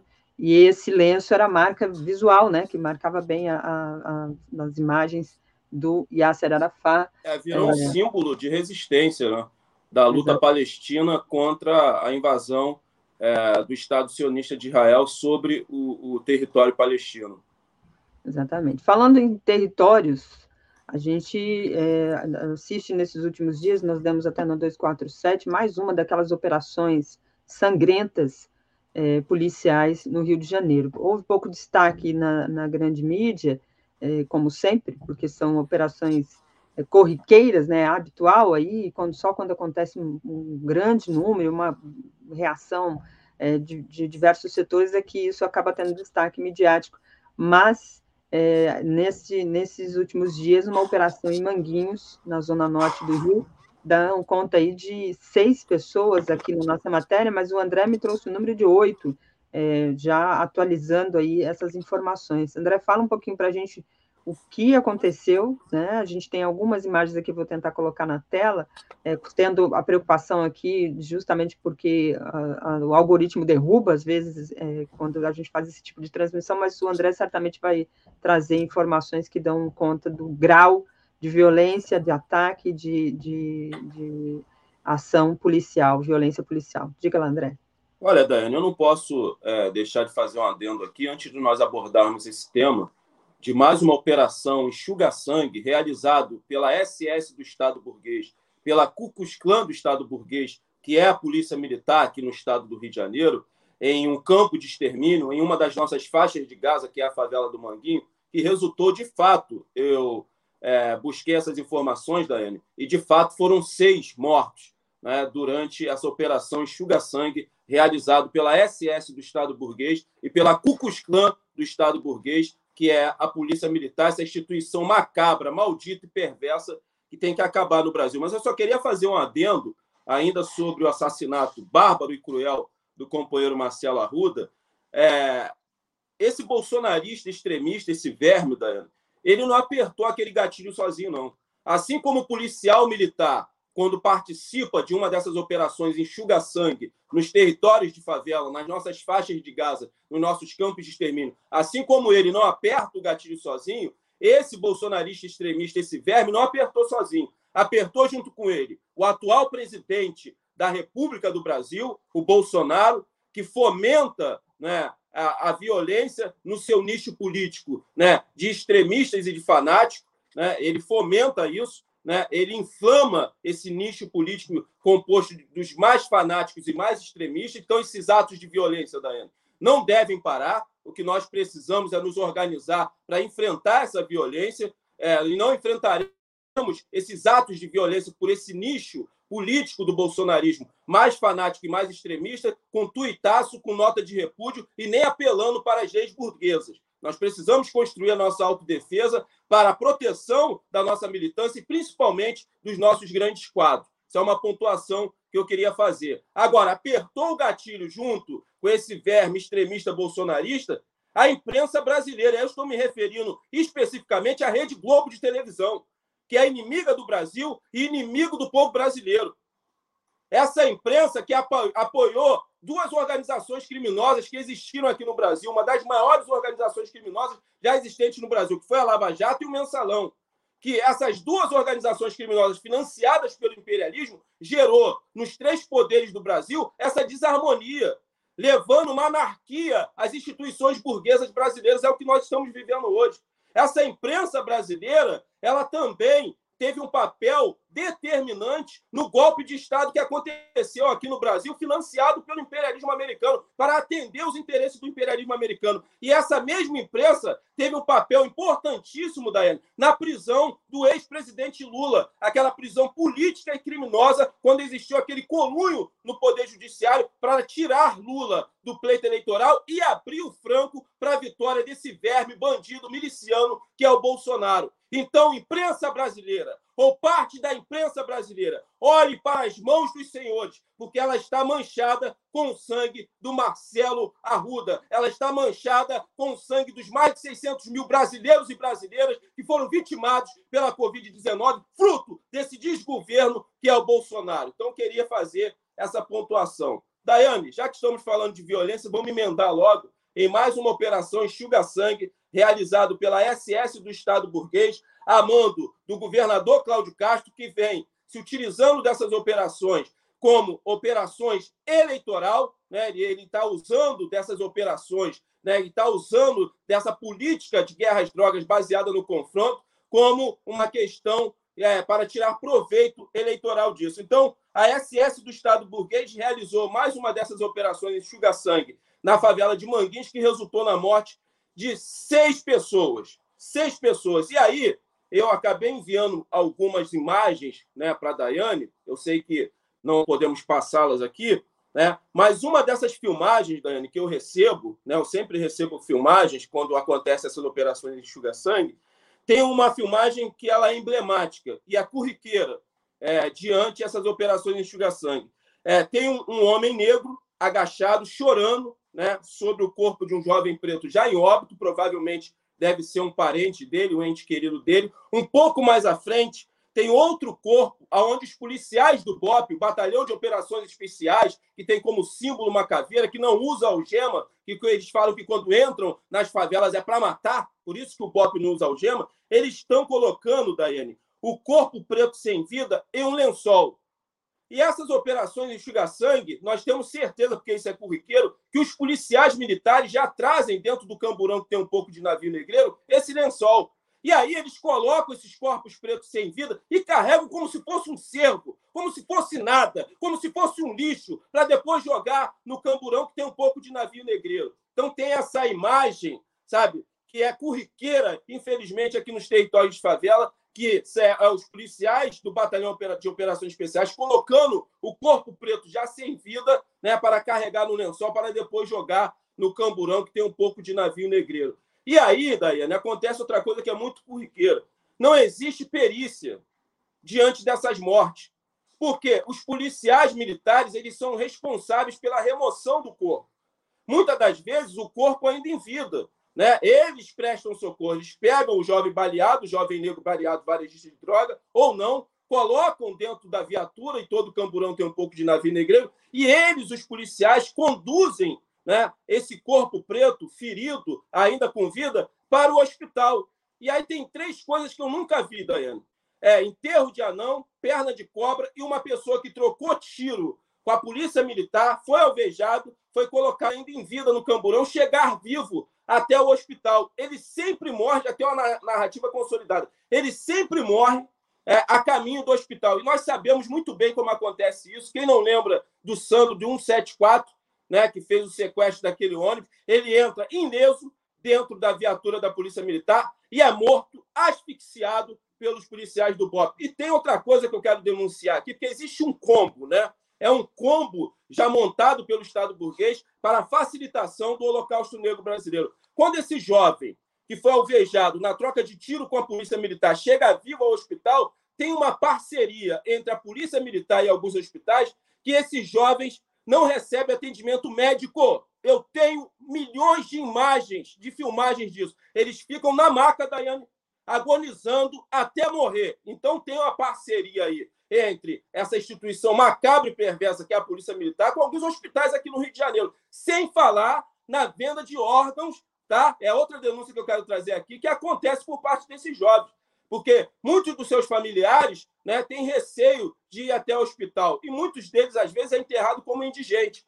Então assim, é duas denúncias que eu queria fazer aqui, mas isso tudo faz parte desse combo existente, é, que foi construído pelo Estado burguês para facilitação do Holocausto Negro brasileiro. Está aí, mais seis jovens negros que são tratados como números pelo Estado burguês para engrossar as estatísticas do Holocausto Negro brasileiro, que é sistêmico, estrutural e uma política de Estado nesse país. E isso tem que acabar. Isso tem que acabar. Nós não suportamos mais essa barbárie estatal que acontece dentro das faixas de Gaza e dos campos de extermínio. Mas André Constantini você não é a favor da paz? Você não luta pela paz? Eu sou a favor da paz. Eu luto pela paz, mas não a paz do cemitério. Porque o único lugar que o negro brasileiro encontra paz nesse país capitalista chamado Brasil é quando ele chega ao cemitério, já em óbito. E essa paz eu vou lutar contra também. Eu quero paz baseada na dignidade. Eu quero paz baseada em políticas públicas sociais que possam resgatar essa juventude que cada vez mais é empurrada para o mundo do varejo de drogas. Então, não suportamos mais essa barbárie estatal que acontece nas favelas cariocas e em todas as favelas espalhadas aqui pelo estado do Rio de Janeiro e pelo Brasil. Exatamente. Paz é, desse modo não é paz, né? É medo, né? E a gente não tem medo, como diz a música do, do Rapa. Tem aqui Miriam Pereira Ramos no superchat, é, André, dizendo certíssimo, André. Marcelo morreu dando bom exemplo. Se vierem nos fuzilar, serão recebidos à altura. Destaca aqui Miriam Pereira Ramos. O Manuel é, Milani, o André mais enfeitado que bicicleta de baiano, brincou ele aqui é, sobre todo esse, esse paramentado que você traz aí. Inclusive, tem muita gente perguntando sobre a bandeira que está atrás de você. É da Venezuela. É, exatamente, é justamente é. a bandeira de um tema que você vai tratar aqui. Venezuela é, sempre está no alvo aí dos, dos interesses imperialistas, como você destacou, é, e tem um motivo, né, André? É, saiu uma pesquisa recente, Daiane, até passei para você, é, dos 10 países com as maiores, de reserva, maiores reservas de petróleo do mundo, né? E a Venezuela, ela lidera esse ranking, né? Eu estou aqui com o ranking né, dos 10 países com as maiores reservas de petróleo do mundo. A Venezuela lidera esse ranking em primeiro lugar, depois vem a Arábia Saudita, que é um país aliado do imperialismo, vem o Canadá, que também é um país aliado do imperialismo, depois vem o Irã em quarto, o Iraque em quinto, o Kuwait em sexto, o Emirados Árabes, né, junto com o Kuwait, são dois países aí aliados do imperialismo, a Rússia e a Líbia. Né? Importante ressaltar que entre esses dez países com as maiores reservas de petróleo do mundo, dois países aqui já sofreram golpes por parte do imperialismo. A Líbia, do honorável e saudoso Gaddafi, né? É, o imperialismo financiou rebeldes armados para derrubar o governo Gaddafi, levou a óbito o Gaddafi, né? Gaddafi que pegou a Líbia com um dos piores IDHs do continente africano e colocou entre os primeiros, e também a questão do Iraque, onde o imperialismo se utilizou-se de uma narrativa falsa, alegando que o Iraque estava construindo é, armas de destruição em massa. Depois isso foi comprovado que era mentira, que o imperialismo queria, com o golpe que derrubou Saddam Hussein, era colocar suas garras sujas e imundas né, em uma das maiores reservas de petróleo do mundo, que era tanto no Iraque quanto na Líbia. E aí fica explicado, é, Daiane, as tentativas de golpe frequentes que o imperialismo tenta exercer sobre o território venezuelano, desde o período da época do Chaves e agora na época do Maduro. Agora, a Venezuela permanece de pé por quê? Né? Já que o imperialismo vem se utilizando também, Daiane, de uma das suas ferramentas de guerra, que são as sanções e os embargos econômicos que é, que é econômico, que é uma forma de asfixiar né, os países e asfixiar o governo que ele quer derrubar, justamente para colocar suas garras imundas né, nas riquezas e recursos naturais existentes nesse país. Por que, que a Venezuela continua de pé? É fruto do trabalho do chavismo. Porque o chavismo fez o venezuelano entender quem são os seus inimigos internos e externos. Tanto é que o Guaidó né, levou um pau ao ir, ao, ao, ao ir almoçar em um restaurante lá na Venezuela. Né? O povo venezuelano deu um pau nele. Então, o povo venezuelano, através do chavismo, sabe identificar hoje quem são os seus inimigos internos e, principalmente, quem são os seus inimigos externos. Então, o povo venezuelano sabe que o embargo, as sanções econômicas que eles vêm sofrendo, vem sendo exercido pelo imperialismo, é uma arma de guerra do imperialismo, e eles sabem também que essas sanções, esses embargos, é uma forma de asfixiar o governo Maduro para derrubá-lo, para que o imperialismo possa colocar suas garras sujas e imundas né, no, nessa que é a maior reserva de petróleo do mundo, que está situada em território venezuelano. Então, viva o comandante Hugo Chávez, viva o grande Simão Bolívar, viva o Maduro e viva a Venezuela, que é um país anti-imperialista, assim como Cuba. E é isso que nós precisamos construir, uma América Latina anti-imperialista. A nossa luta tem que ser internacionalista, anticapitalista e anti-imperialista. E eu acho que o Brasil, Daiane, tem um papel determinante pela questão é, de ser um país né, com extremidades continentais. Né? E o imperialismo sabe disso. A gente precisa entender que o imperialismo está enfraquecido, que o capitalismo está enfraquecido. O imperialismo está enfraquecido justamente por quê? Porque a Rússia está deixando o imperialismo de joelho diante do conflito contra a Ucrânia nazista. Então, qualquer governo, Daiane, na América Latina que tem uma pequena inclinação para uma política nacionalista, vai sofrer golpe. Então, o povo brasileiro tem que entender também essa questão da geopolítica.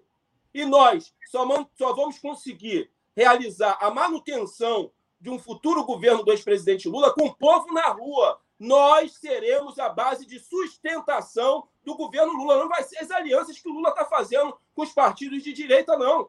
Vai ser o povo na rua que vai ser a base de sustentação do futuro governo do ex-presidente Lula. Nós temos que assumir esse compromisso não com a nossa sigla partidária, não com as organizações que nós fazemos parte, mas com o povo brasileiro, que não suporta mais a fome, a miséria, a inflação alta, a recessão e o desemprego que ele vem sofrendo nesse país. Então temos que assumir esse compromisso com o povo brasileiro de fazermos das ruas a nossa segunda casa, Daiane, e sair, não sairmos mais de lá. Não importa as ameaças de morte da milícia, da polícia, não importa que o Estado burguês vai aumentar o seu aparato de repressão, não importa. Nós temos que assumir esse compromisso de fazermos da rua a nossa segunda casa. E só para encerrar, Daiane, eu estou marcando o tempo aqui, falta três minutos, né, para o nosso queridíssimo Joaquim é, entrar aqui.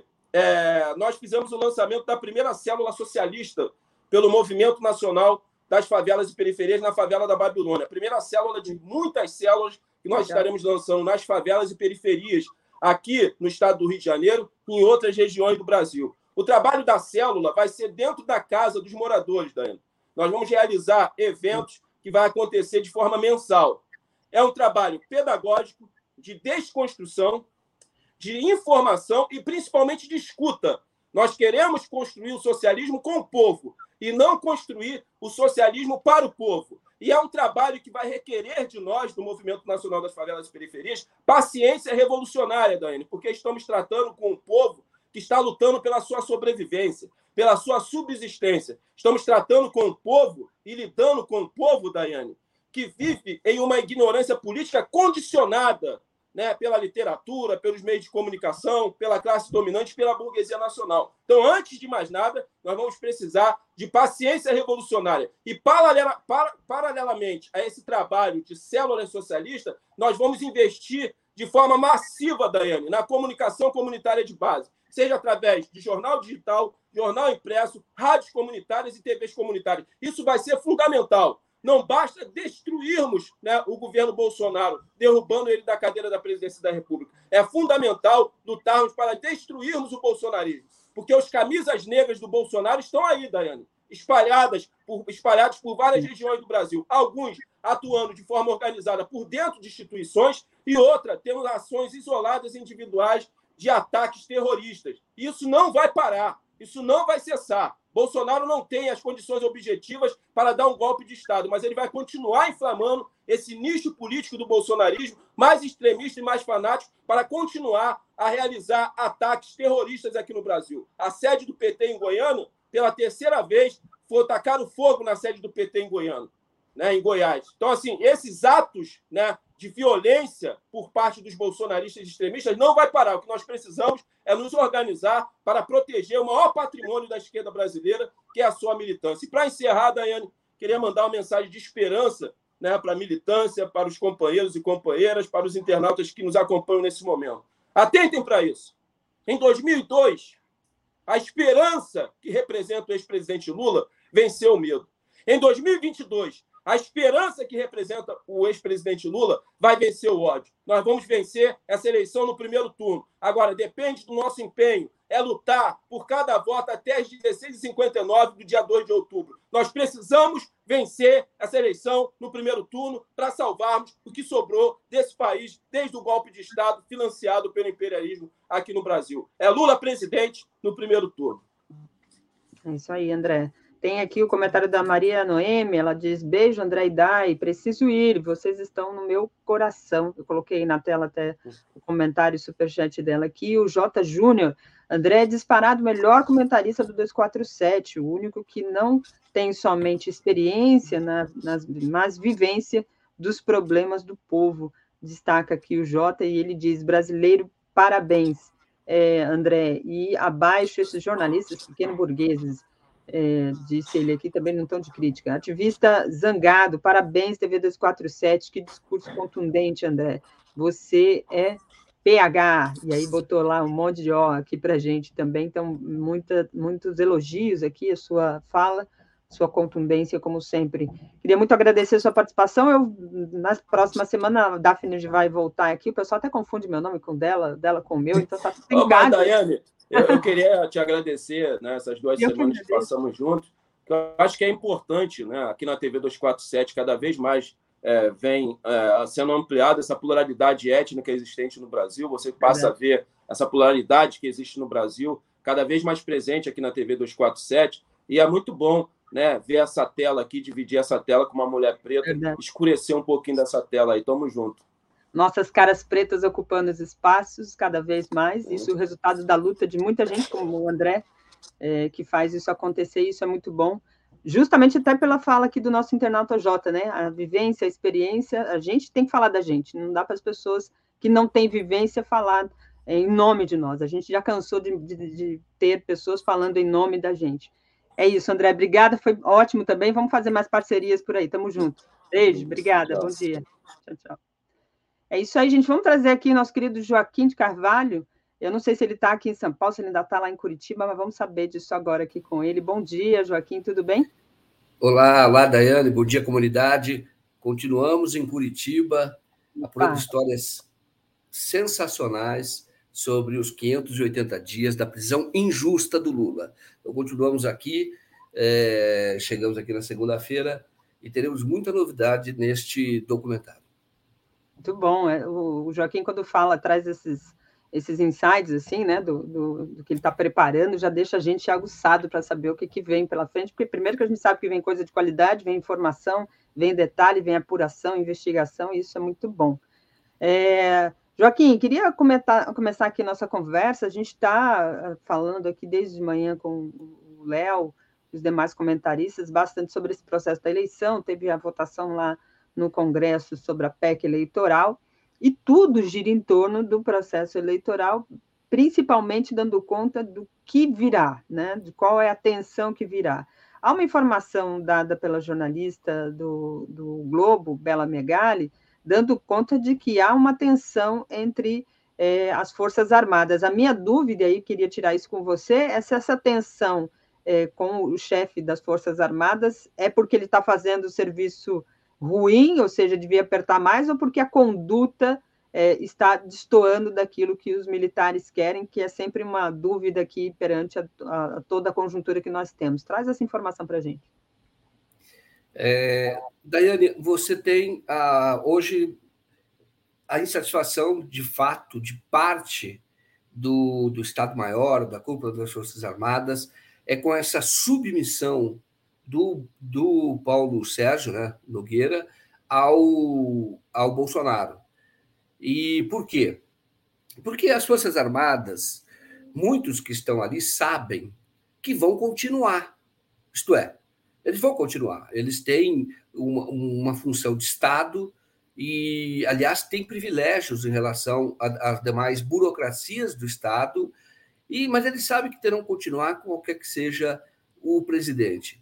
Então, o, esses que estão se opondo, eles estão defendendo a instituição e precisam ser valorizados por isso. Não é novidade, viu, o, o Daiane, na história das Forças Armadas.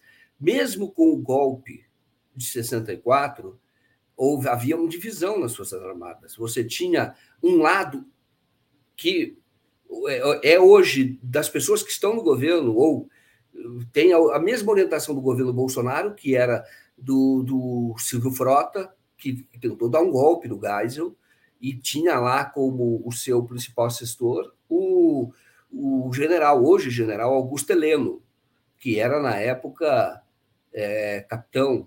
E, e esse povo é esse povo que faz parte desta escola, desta visão é, da qual saiu o Jair é, Bolsonaro, Milton Cruz, Jair Bolsonaro. Milton Cruz é o, o general, o último general mais truculento é, da ditadura, e ele deixou, foi para a política também, o Milton Cruz, assim como o Bolsonaro, mas os dois eram ligados, inclusive naquele plano terrorista contra o Exército. Mas havia uma. Havia uma e, e eu é, fiquei satisfeito com essa notícia, que há um setor, havia naquela ocasião um setor que era queria a redemocratização. Eles não queriam o Brizola, essa é a verdade, mas eles queriam eleição direta e, e eles faziam tudo para que o Brizola não voltasse, porque o Brizola era a continuidade do governo que foi golpeado em 64. Mas havia. Então, é, e, e, havendo hoje, eu acho isso muito importante, porque os, os militares que são profissionais, que têm uma visão técnica, que é, sabem que o, os governos mudam, mas uma, uma instituição como Força Armada vai permanecer. E eu sempre digo aqui e reafirmo: não existe Estado sem força. É natural, é, é, é necessário que haja força, que haja segurança pública, porque isso iguala todos os demais. A força é do Estado. Então, ele tem força para fazer cumprir as decisões que são decisões soberanas do povo. Tem que ser sempre assim. Aí você tem como é, é, é, ter a força do Estado para fazer cumprir. Então, eu acho que é, é, importante, acho que de fato há uma insatisfação com essa sabugice dele, a, a submissão do Paulo Sérgio Nogueira. E ele surpreendeu, porque o mais bolsonaristas dos comandantes que foram promovidos quando o Bolsonaro é, fez lá aquela primeira intervenção na defesa, já no governo, desestabilizando as Forças Armadas, o mais bolsonarista era o comandante da aeronáutica. O Paulo César era considerado um general é, discreto, sóbrio, era considerado assim. Mas quando virou ministro da Defesa, já como comandante, essa é uma satisfação também, já como comandante do Exército, tomou uma decisão que, na verdade, legitima uma subversão no Exército, que foi absolver, inocentar o general Pazuello, porque o Pazuello participou como general da ativa de uma manifestação política ao lado do Bolsonaro. Então, aquela ocasião, quando ele estava sendo. É, a, a, CPI estava revelando toda a incompetência do Pazuello, daí ele esteve lá na, na CPI, depois fizeram um ato, na verdade, era um ato de desagravo ao, ao Pazuello. Não recebeu esse nome, mas era, ah, no Rio de Janeiro. O Pazuello participou, o que viola a, o, o, estatuto dos militares, não pode participar, militar da ativa não pode participar de nenhuma atividade política, e o Paulo Sérgio se esperava naquela ocasião que houvesse, e se esperava por parte de membros do Exército, da cúpula do Exército, que o Paulo Sérgio acolhesse a, a uma representação e é, avançasse na, na, apuração, não só na apuração, nesse, aquele caso era caso até de expulsão do Exército, com conselho de justificação, mas que avançasse alguma medida, a medida punitiva. Não, ele não fez isso, absolveu o Pazuello e ainda há um decreto de 100 anos de sigilo nessa decisão do, do Pazuello. Então, o Paulo Sérgio já foi mostrando, é, assim, assim que ele foi para o governo, ele já foi mudando, inclusive surpreendendo os próprios colegas. E é isso que é o maior mal do Jair Bolsonaro, porque ele está contaminando as Forças Armadas. E essas pessoas que estão muito, eu diria, estão indo com muita sede ao pote, estão muito entusiasmadas com o Bolsonaro, eu digo que essas pessoas vão se arrepender. Não porque serão punidas no futuro, mas porque a própria história vai, vai, vai, julgar e porque uma pessoa como esta, quando ela, é, dentro das Forças Armadas, quando ela vira partidária, política, ela tem que ser tratada como política. Você não pode deixar das Forças Armadas alguém que tem uma vinculação com um projeto de poder que nós sabemos, é um projeto de poder autoritário do Jair Bolsonaro. Então, sim, provocou insatisfação, acho isso importante, porque eu acho que as Forças Armadas também terão que ser reconstruídas. Olha bem, olha só o que eu estou dizendo. Assim como várias instituições que o Bolsonaro é, manchou, que o, que o Bolsonaro corrompeu, é, o Exército também foi corrompido, no sentido, até no sentido amplo, viu, em alguns setores, no sentido que a gente conhece como a corrupção de dinheiro mesmo, que nós vimos o que aconteceu, o que a CPI da Covid revelou mas é, é mais no sentido também de, de, corromper a sua finalidade, mudar a sua, a, toda a sua trajetória, toda a sua história e transformar o, o, o, exército, no caso, num puxadinho do Bolsonaro que, e, como instrumento de desestabilização da democracia. Isso está ficando muito claro e essas pessoas eh, vão, elas vão ter que fazer outro, tomar outro rumo. Elas não podem continuar dentro de uma instituição que elas próprias aceitaram que fossem corrompidas pelo Jair Bolsonaro. Perfeito. É, tem muitos comentários aqui, é, é, Joaquim, falando sobre esse, esse, assunto, né, puxando um pouco sobre esse assunto que você nos traz. É, é, tem aqui algumas é, bolsonaristas que vêm aqui, todos histéricos, isso vai demonstrando também um grau de, do nível, né, que vai chegando a atenção é, eleitoral para eles, né, e isso vai dando sinais claros aí de que eles estão muito desesperados.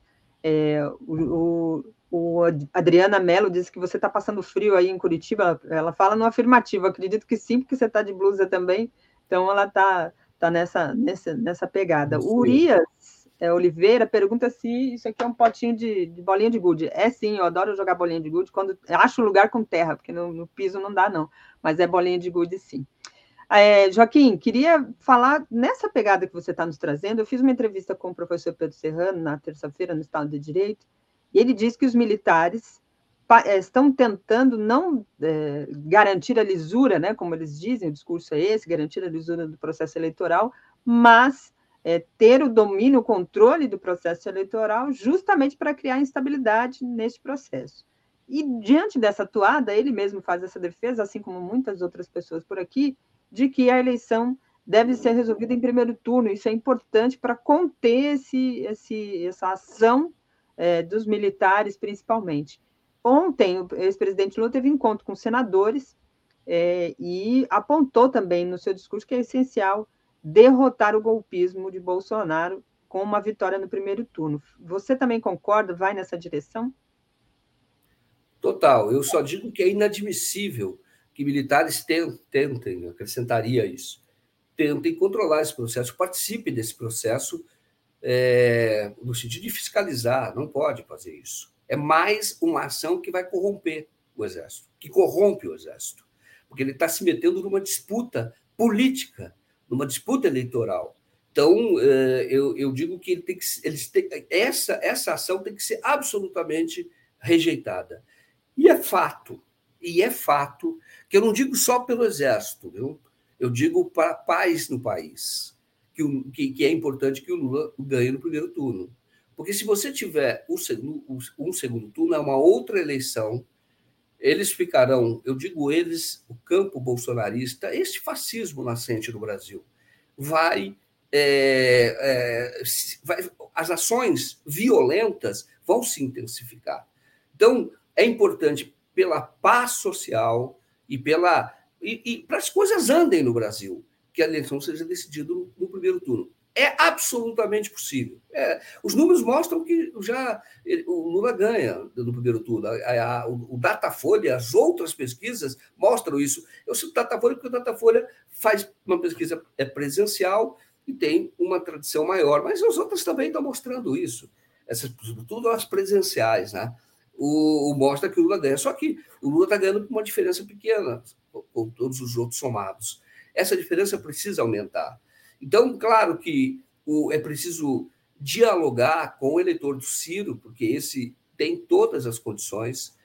A própria Simone Tebet, com esse movimento, você falou do encontro do Lula com os senadores, esse movimento que o Lula está fazendo para ter apoio, já tem apoio do MDB em, em, muitos estados, mas ter mais apoio, eventualmente apoio da própria Simone Tebet.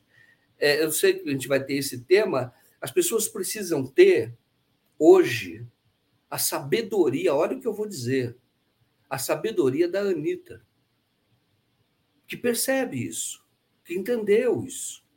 Ela está mostrando que tem um, um, uma consciência política, é, é, absolutamente sábia desse ponto. E ela tem feito uma campanha intensa dizendo: não sou petista. Pelo contrário, nunca votei no PT, sempre fui anti, mas ela percebeu que o momento é agudo. Ela percebeu que o que está em jogo já estava em jogo em 2018. Eu falava, pessoal, vocês estão percebendo que o que está em jogo é o Brasil como o nosso Brasil, a nossa forma de democracia, a democracia, ou, se você quiser, um jeito de viver. Não estou dizendo que a gente concordava com tudo aquilo que, que ocorria antes até do Bolsonaro, mas vai piorar e é irreversível. Bolsonaro é irreversível. O Bolsonaro, o segundo mandato dele, vai ser uma tragédia sem precedente na história da humanidade, porque aí ele vai conquistar o Supremo Tribunal Federal. Ele vai nomear mais dois, talvez três. E aí ele conquista um ou outro ali que já, já, já tem uma, uma tendênciazinha, o dia do Fux, por exemplo. Então, ele acaba conquistando. E isso vai ser uma tragédia, porque comprou o Congresso, o Congresso, o Congresso comprou corrupção alta, com todo esse orçamento secreto que o Bolsonaro viabiliza, essa, toda essa estratégia de compra dos parlamentares. E aí ele está provando o que ele quer. Agora, você imagina se ele tiver o Supremo Tribunal Federal, que é o que falta, o Executivo, aí é, é realmente uma tragédia. E a Anitta percebeu isso. E agora, complementando o início da sua colocação, ah, sim, é perigoso, mas o Bolsonaro, de novo, está subvertendo o exército, que é o que ele fez a vida inteira. Eu digo, como é que as pessoas não sabem disso? Como é que o próprio exército, o exército expulsou o Bolsonaro? O, o, o exército julgou o Bolsonaro por conta de um plano terrorista. Tá? Era um plano terrorista, explodir bombas ali da, da, na zona residencial, explodir bombas da adutora lá do, do, do, do Rio de Janeiro, do das adutoras do Rio de Janeiro, a principal, e, e, e, também agulhas negras. Ele falava de soltar em alguns banheiros, levar o terror. Era esse o objetivo, para desestabilizar o ministro da época, Leônidas Pires Gonçalves, era o ministro do Exército, na época tinha ministro do Exército, e que tinha sido garantidor mesmo do processo de democratização que tinha enfrentado os golpistas, já que existiam ali do exército, tinha vencido. E ele ficou fazendo o papel do Milton Cruz, a ação do próprio Milton Cruz, com esse plano terrorista. Quando foi revelado o plano terrorista, ele foi, ele foi processado. Ele já tinha tido uma outra ação que havia dado espaço para ele para escrever a revista. Estou falando isso em 1987. E aí o comandante dele prestou depoimento nesse conselho de justificação. É o tipo do seguinte: será que esse cara ele tem honra, é isso.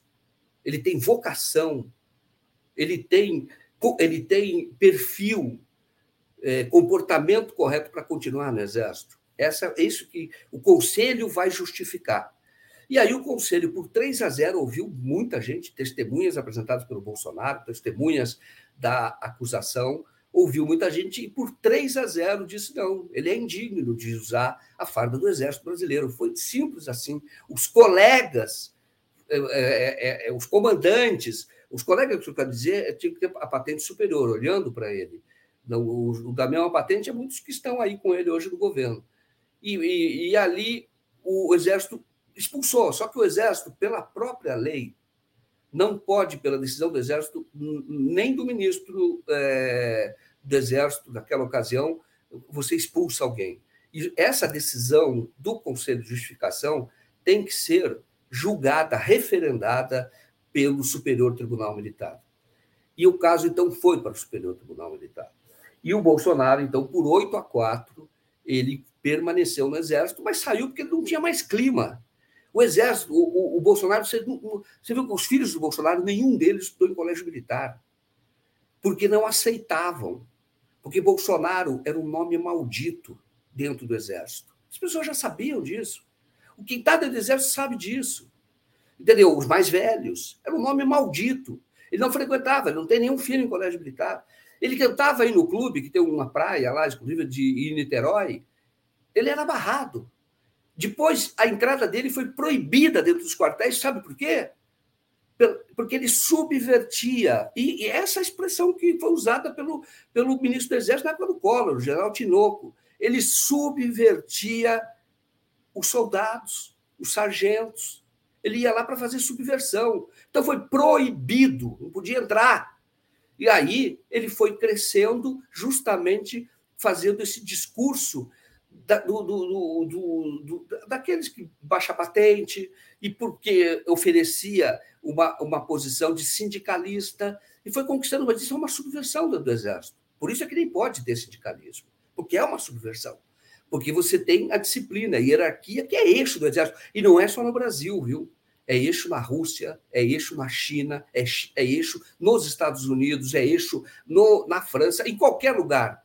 Tem que ter disciplina aqui, senão no exército. Tá?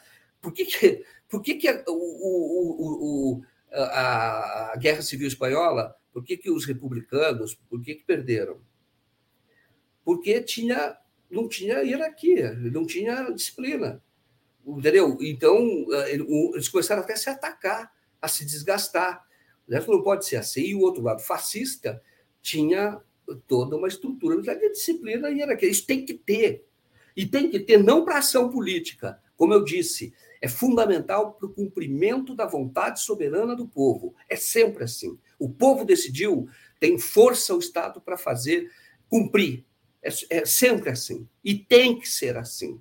O Bolsonaro não. O Bolsonaro é outra linha e ele então, subverteu e, e subverteu o exército. É o que ele está fazendo hoje, subvertendo o exército, humilhando oficiais, muitas vezes, tirou lá o ministro da Defesa, e, e, e, porque o que o Bolsonaro quer é um projeto, ele é um autocrata, ele é um, ele é um ditador, ele quer o poder todo para ele. Neste momento, como ele não consegue, ele comprou com métodos corruptos o Congresso, agora vai ser uma tragédia, por isso tem que ter decidido no primeiro turno da eleição mesmo. Vai ser uma tragédia se é, ele continuar mais quatro anos. Tragédia, tragédia. Vai ser se, se ele continuar mais quatro anos, porque aí é, ele vai conseguir é, é trazer para dentro do projeto dele é, o Supremo Tribunal Federal.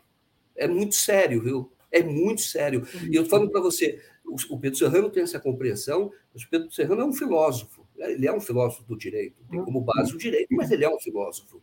Mas o que eu assim bato palmas de pé é para a Anitta. E para as pessoas que pensam como a Anitta. Não tem discussão. Entendeu? É ela que vai decidir a eleição. São pessoas como ela que vão decidir a eleição. Porque estão tendo a compreensão do momento. E vai ser difícil, pessoal. Porque essa votação agora, essa votação agora, está aí, a Anitta tem essa compreensão. E ela, de humor, né, ela não fala o nome do ocupante do Planalto, ela chama de Valdemar. Valdemar. Eu dei muita risada quando li. Ela fala, eu vi o vídeo, é Valdemar. E é mesmo, entendeu? E aí, o... É, é, é, por aí que nós vamos ganhar a eleição, e não tem conversa, entendeu? E quando eu digo nós, é nós mesmo, não é partido, não. Estou dizendo os democratas, aqueles que amam este Brasil, Sim. Querem um Brasil grande, nós vamos. É, é, por aí que nós vamos ganhar a eleição. E tem que ser. Ali está a sabedoria e o povo é sábio. Viu? Agora, a arma que o Bolsonaro está usando pesadíssima. A violência, nós já vimos o evento de Foz do Iguaçu, não venham me dizer essa conversa de que o cara estava fazendo ronda, etc. Aquilo não, foi um crime de ódio cometido por um bolsonarista. Ponto final. Evidentemente que a mulher tem o papel dela, porque o cara é um terrorista e ela está tentando amenizar. Os irmãos. É, é, até no caso, os irmãos da vítima, numa posição que é absolutamente absolutamente canalha, entendeu? Que nem na festa eles estavam, mas vai lá, são bolsonaristas. Então, eles, têm eles têm uma arma muito pesada, a violência, e agora eles estão, isso está passando pelos nossos olhos. Ele está comprando votos, comprando votos no atacado. É a maior compra de votos da história, talvez mundial. A democracia está comprando votos. O que foi aprovado com métodos corruptos, no tal orçamento secreto, foi com métodos corruptos. Agora, pelo Lira, o que foi aprovado é compra de votos. Ponto final, não tem outro objetivo. Os caras vão sacar o dinheiro e, vão, e o Bolsonaro está tentando comprar no atacado. É só isso. Entendeu o que vai ter? Eu digo o seguinte: o Brasil, pessoal, vale muito mais que 200 reais. E tudo bem, pegue esses 200 reais. Mas as pessoas tenham essa consciência. O Brasil vale muito mais. O futuro dos filhos de todos nós vale muito mais do que isso. Mas, claro, aquilo, como disse o Lula, o Lula, está certo, pega esse dinheiro e dá uma banana para eles, assim é. Mas é compra de votos descarada. A arma é pesada. Agora, imagina no segundo turno, então, o que, que esses caras não são capazes de fazer. Exatamente. No, no segundo turno, se, se, se, o risco é muito maior, inclusive o próprio Pedro Serrano fala disso, né? Não podemos correr esse risco. Ele defende também que abra mão aí a, a Simone Tebet e o Ciro das suas candidaturas, renuncie em nome de uma frente ampla e democrática, porque é esse o entendimento que se tem, você bem destacou, né? A Anitta e tantos outros artistas, né? Por que, que é tão importante a Anitta, né? Porque ela tem um holofote, um canhão de, de é, é, ação de comunicação pelas redes, é, ela tem visibilidade midiática que isso garante que essas questões cheguem a outras pessoas. Por isso é tão importante ela e tantos outros, né? É, esse posicionamento dela ajuda nesse, nesse, nessa, nesse, nessa formação dessa rede de comunicação forte para que as pessoas entendam, tenham compreensão desse processo. Joaquim, é, outra pauta que você nos trouxe aqui é a questão da, do pedido feito por líderes da oposição para que a Justiça Eleitoral é, tenha uma ação de suspensão do porte de arma no dia da eleição. Esse é o grau da, do problema que nós temos no país, né? É, a questão de, por exemplo, beber durante a, a, os dias que o dia que antecede a eleição já é, é parte aí do, do, do, do catálogo do, da risca, né? Que a, a lei eleitoral faz justamente para que as pessoas tenham um processo de consciência, não chegue é, é a essa decisão vá votar embriagado. Então, isso já era um caminho antigo. Agora tem que pedir a questão do porte de armas, suspensão do porte de armas, vai dando conta também dessa tensão, né?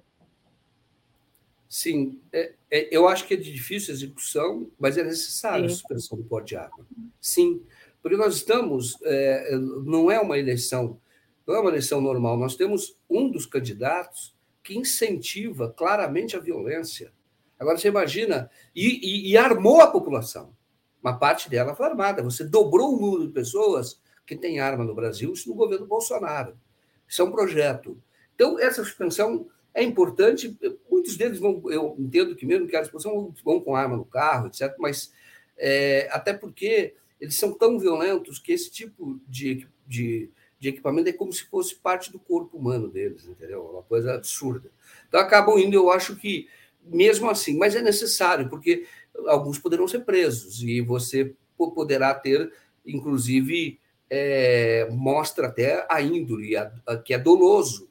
Entendeu? Eles vão para a eleição armados, dispostos a tudo. Então, eu acho que essa medida seria muito importante, essa medida judicial, porque não é, nós não estamos numa eleição normal e não devemos. Essa é uma medida importante porque mostra reação, mostra luta, disposição porque esse pessoal é capaz de tudo. Esse pessoal é muito equilibrado também, viu?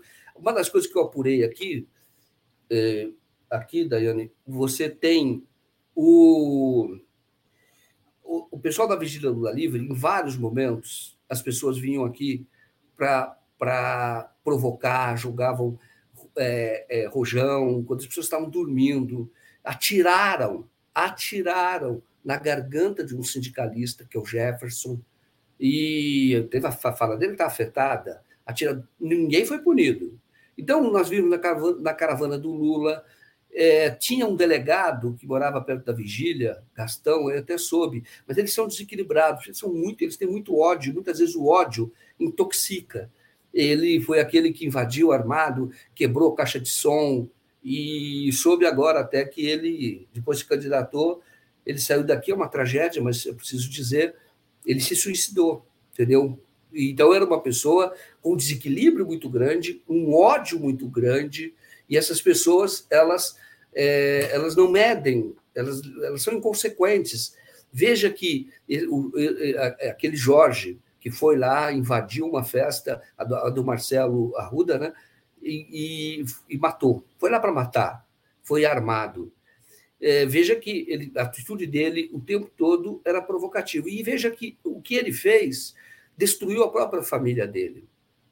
Ele foi lá com uma mulher, um bebê. Então, esse pessoal é muito cheio de ódio e esse pessoal não pode andar armado, não podia mesmo, nunca andar armado.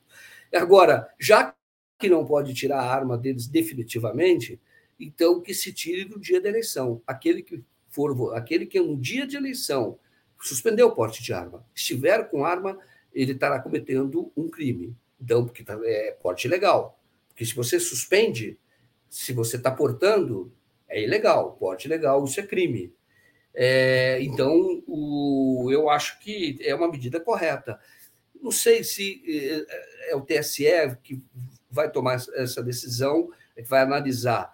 Deve, de, de, aquele tipo, eu, tenho, eu sou cético quanto a isso, mas eu eu estou cético. Eu, eu não sei se o TSE vai tomar essa decisão, mas é natural, porque no futuro ou daqui a três meses, se acontecer alguma tragédia, o TSE pode ser responsabilizado, no sentido de, olha, vocês podiam ter suspendido e não quiseram fazer isso.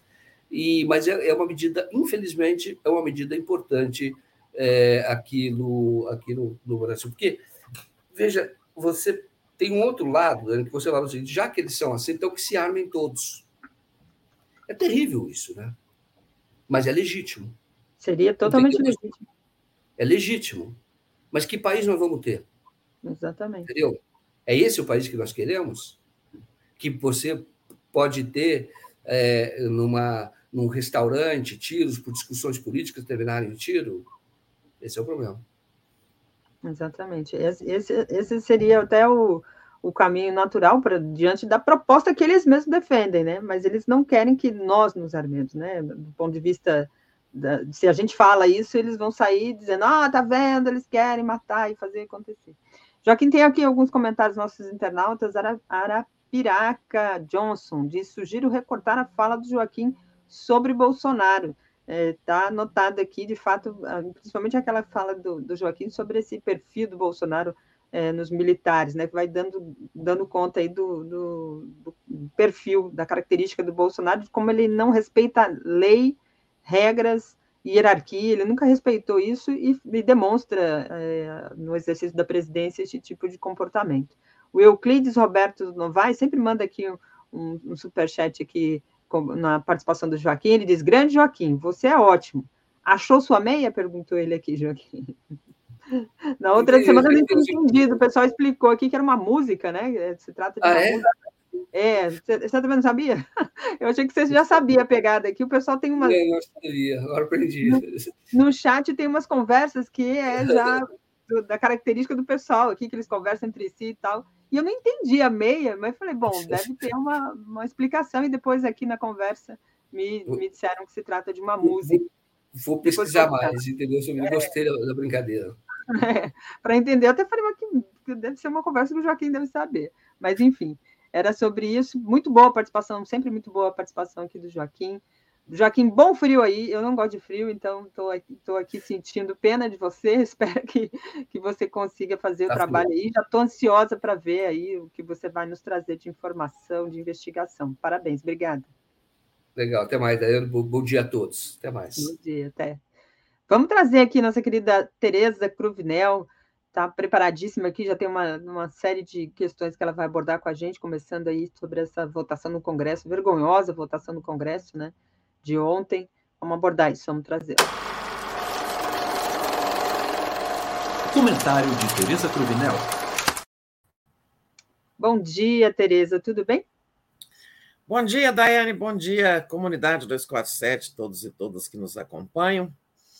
nessa quinta-feira, né? Quinta-feira. Quinta-feira, é, a, gente, a gente fica tão. Eu também tenho um pouco disso, assim. Será que hoje é quinta, hoje é sexta?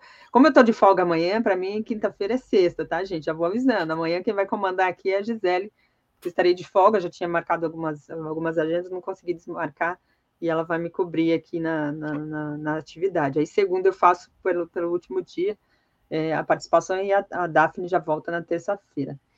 Tereza, ontem que coisa, né? A gente já estava esperando um pouco, a oposição trabalhou firme, é, tentando ali criar vários, vários bloqueios ali para as medidas, tentou, é, apresentou ali várias emendas que foram rejeitadas. Destaques, é. é. destaques, e aí a coisa não, não, não andou, a gente já tinha essa, essa noção, porque a oposição é minoria dentro do parlamento, mas fez a sua, dignamente, a sua atuação. Tem muitos comentários aqui sobre isso, mas queria eu te ouvir. Primeiro, começando pelo Lira, né? O Lira, a gente olha para o Lira e lembra do, do, do Eduardo Cunha, que já atropelava regimento. O Lira se tornou expert, né?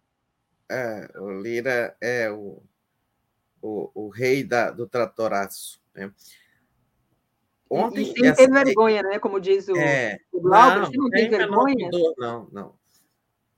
Olha, a vulgarização da emenda constitucional está eh, é, chegando num grau muito preocupante. O Bolsonaro, em três anos e meio de governo, é o presidente que, desde a promulgação da Constituição, mais alterou o texto, né?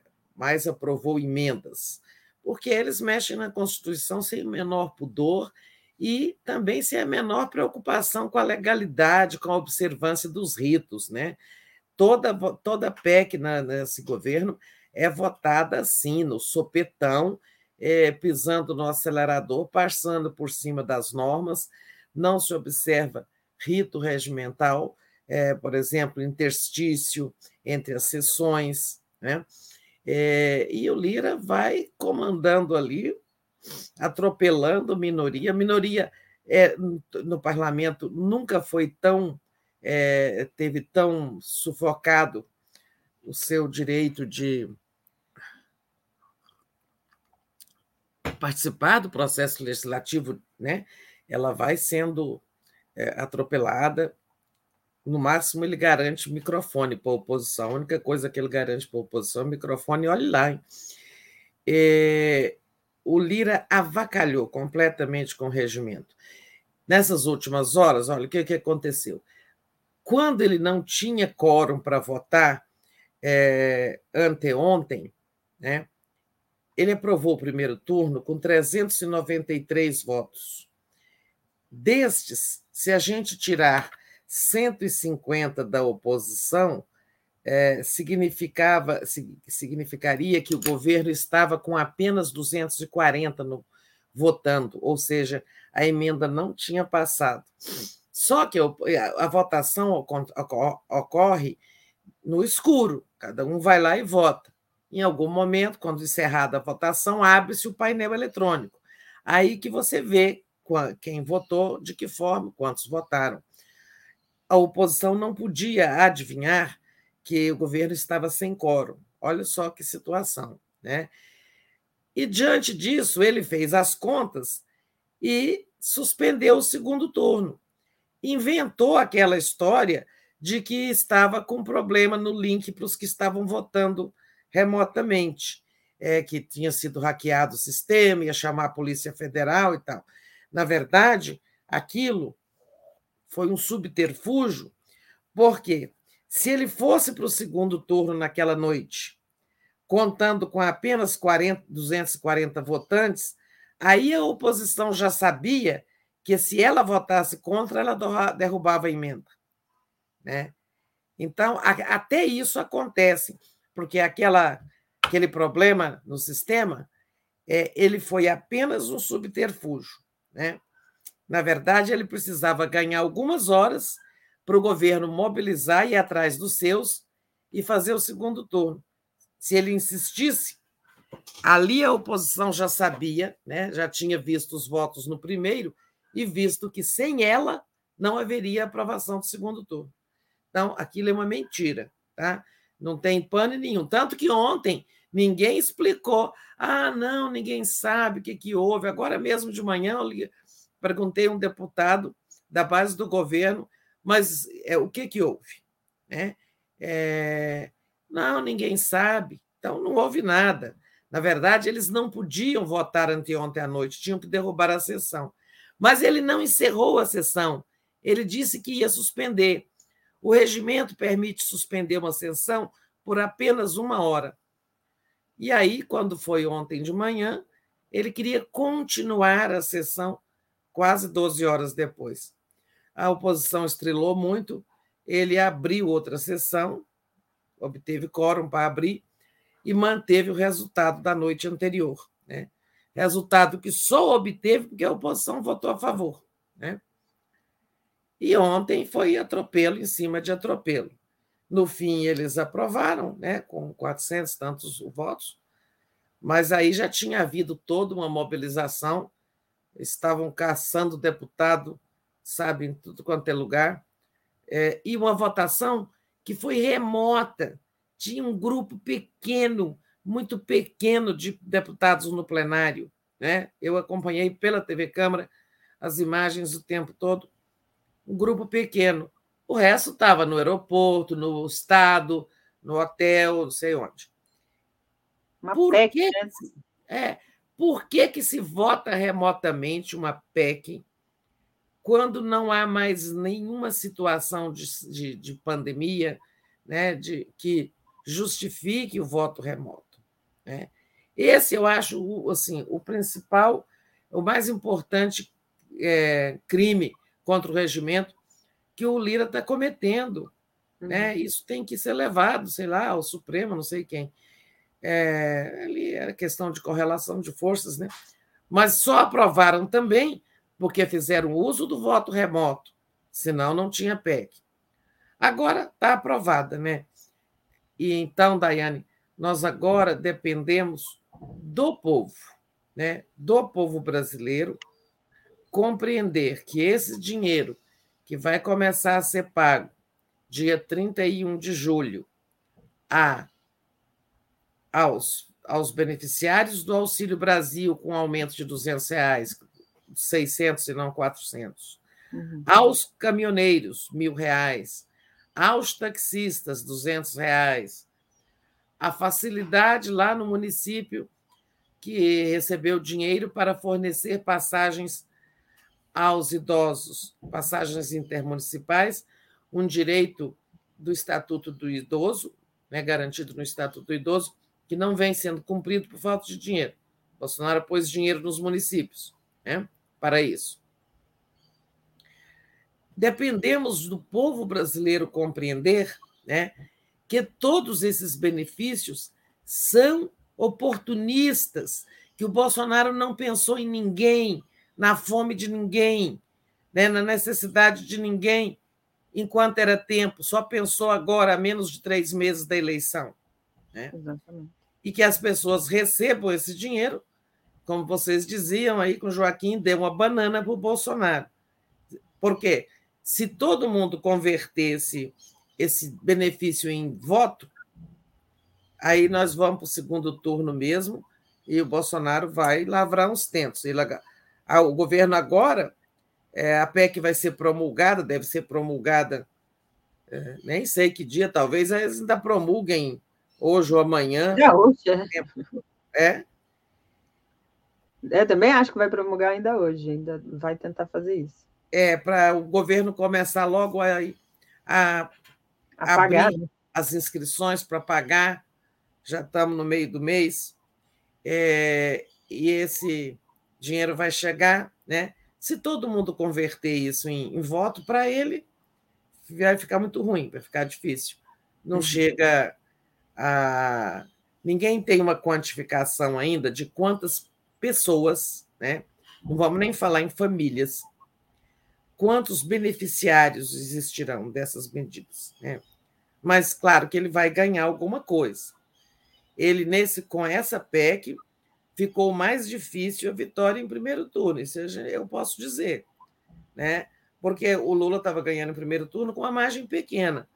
a gente não sabe quanto que o Bolsonaro vai faturar, quanto que ele vai conseguir converter em voto. Uhum. Mas não é só a PEC, né? Olha só, essa matéria do Estadão, eu nem sabia disso também, não. não ninguém tinha me contado lá desse projeto. Né? Anteontem, enquanto os deputados estavam preocupados em votar a LDO para ficarem livre, livres para começar o recesso. Né?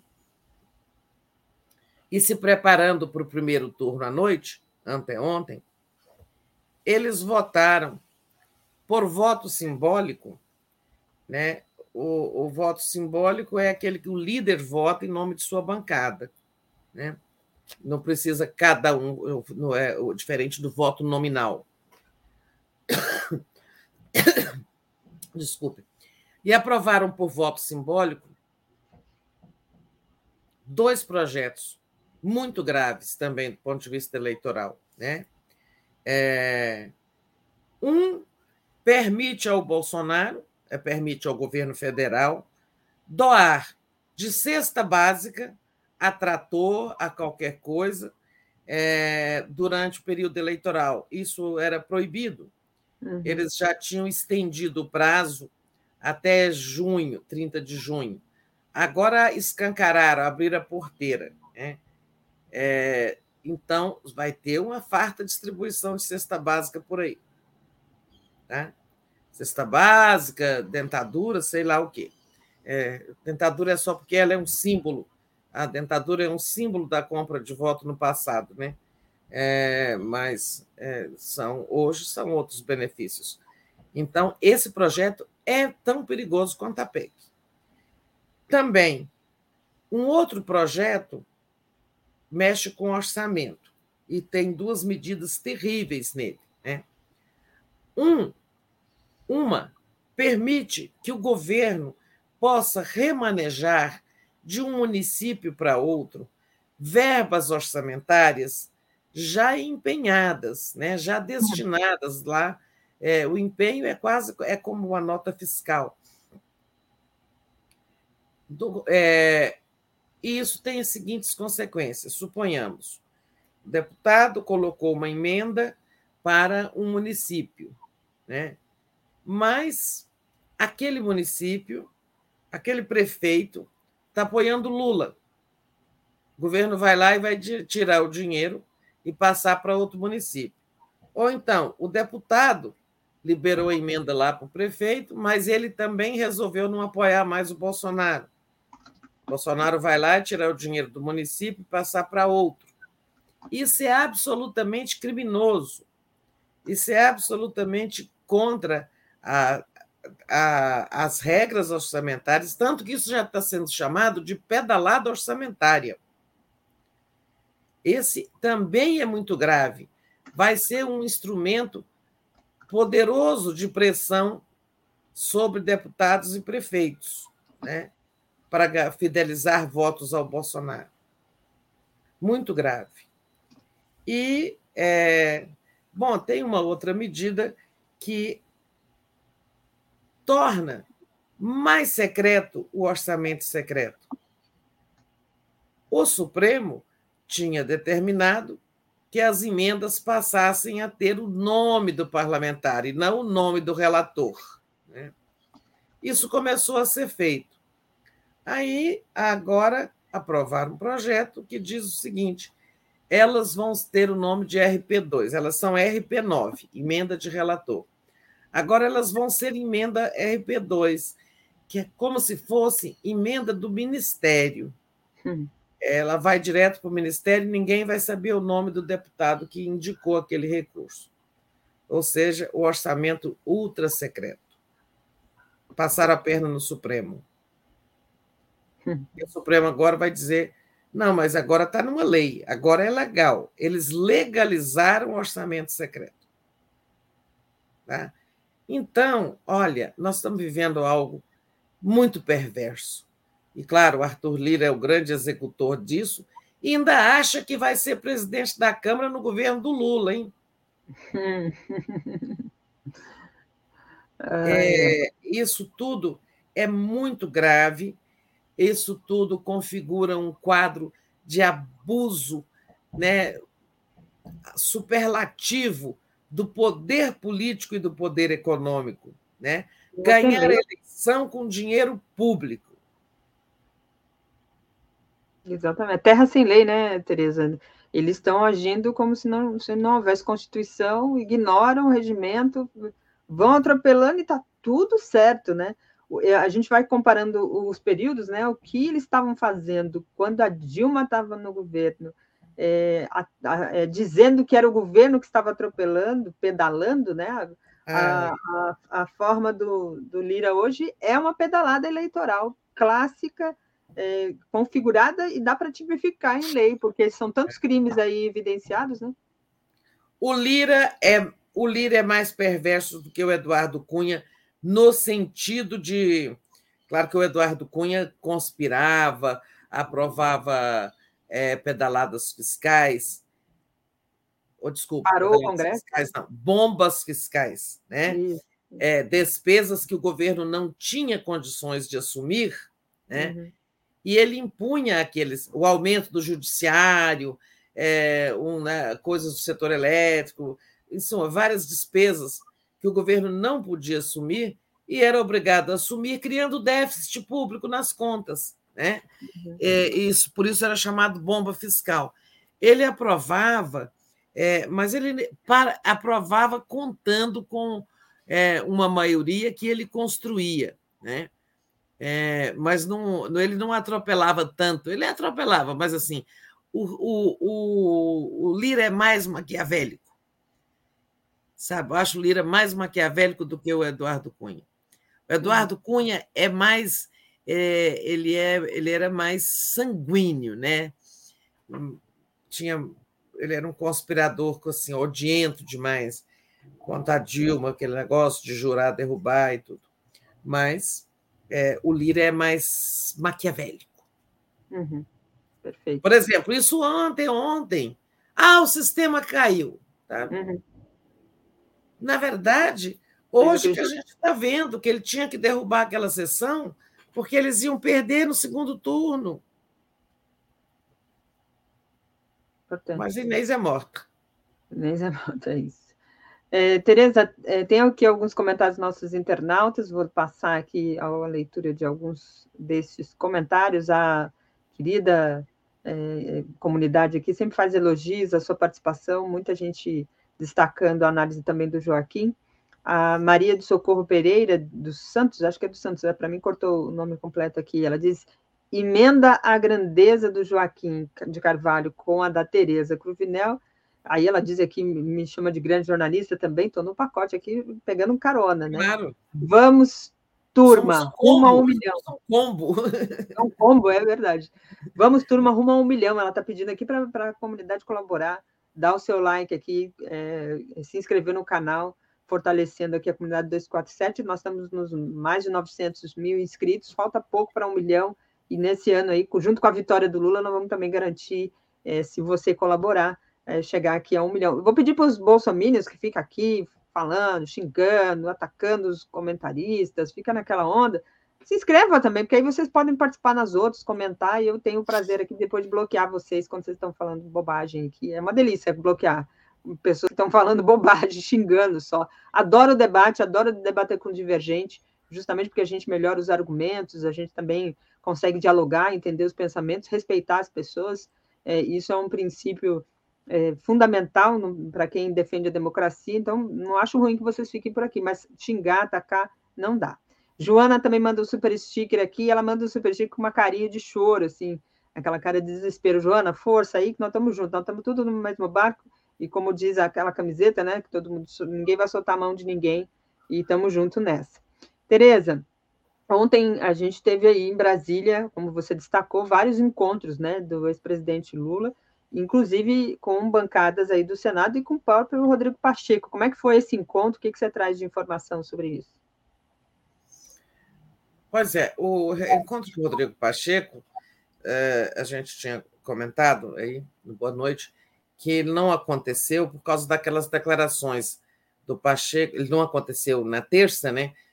O Pacheco deu aquela declaração, o Lula não gostou, dizendo que o Lula e o Bolsonaro tinham responsabilidade de conter é, a violência política, falar aos seus seguidores, apoiadores e tal, é, é, comparando, né, como se fosse a mesma coisa, como se a violência fosse estivesse vindo dos dois lados, né?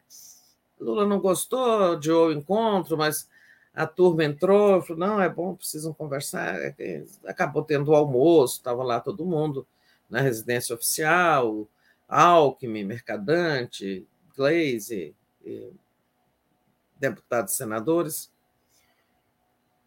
E o Pacheco explicou que ele apenas quis dizer que, é, como líderes nas pesquisas, né, líderes mais populares, Bolsonaro e Lula tinham mais responsabilidade de, em suma, é, falar, é, apelar para combater a violência política. É, se explicou e, e, tá, e Alek, minha mãe era eleitora do Lula, a mãe dele era eleitora do Lula e tal. É, mas, assim, de concreto, né?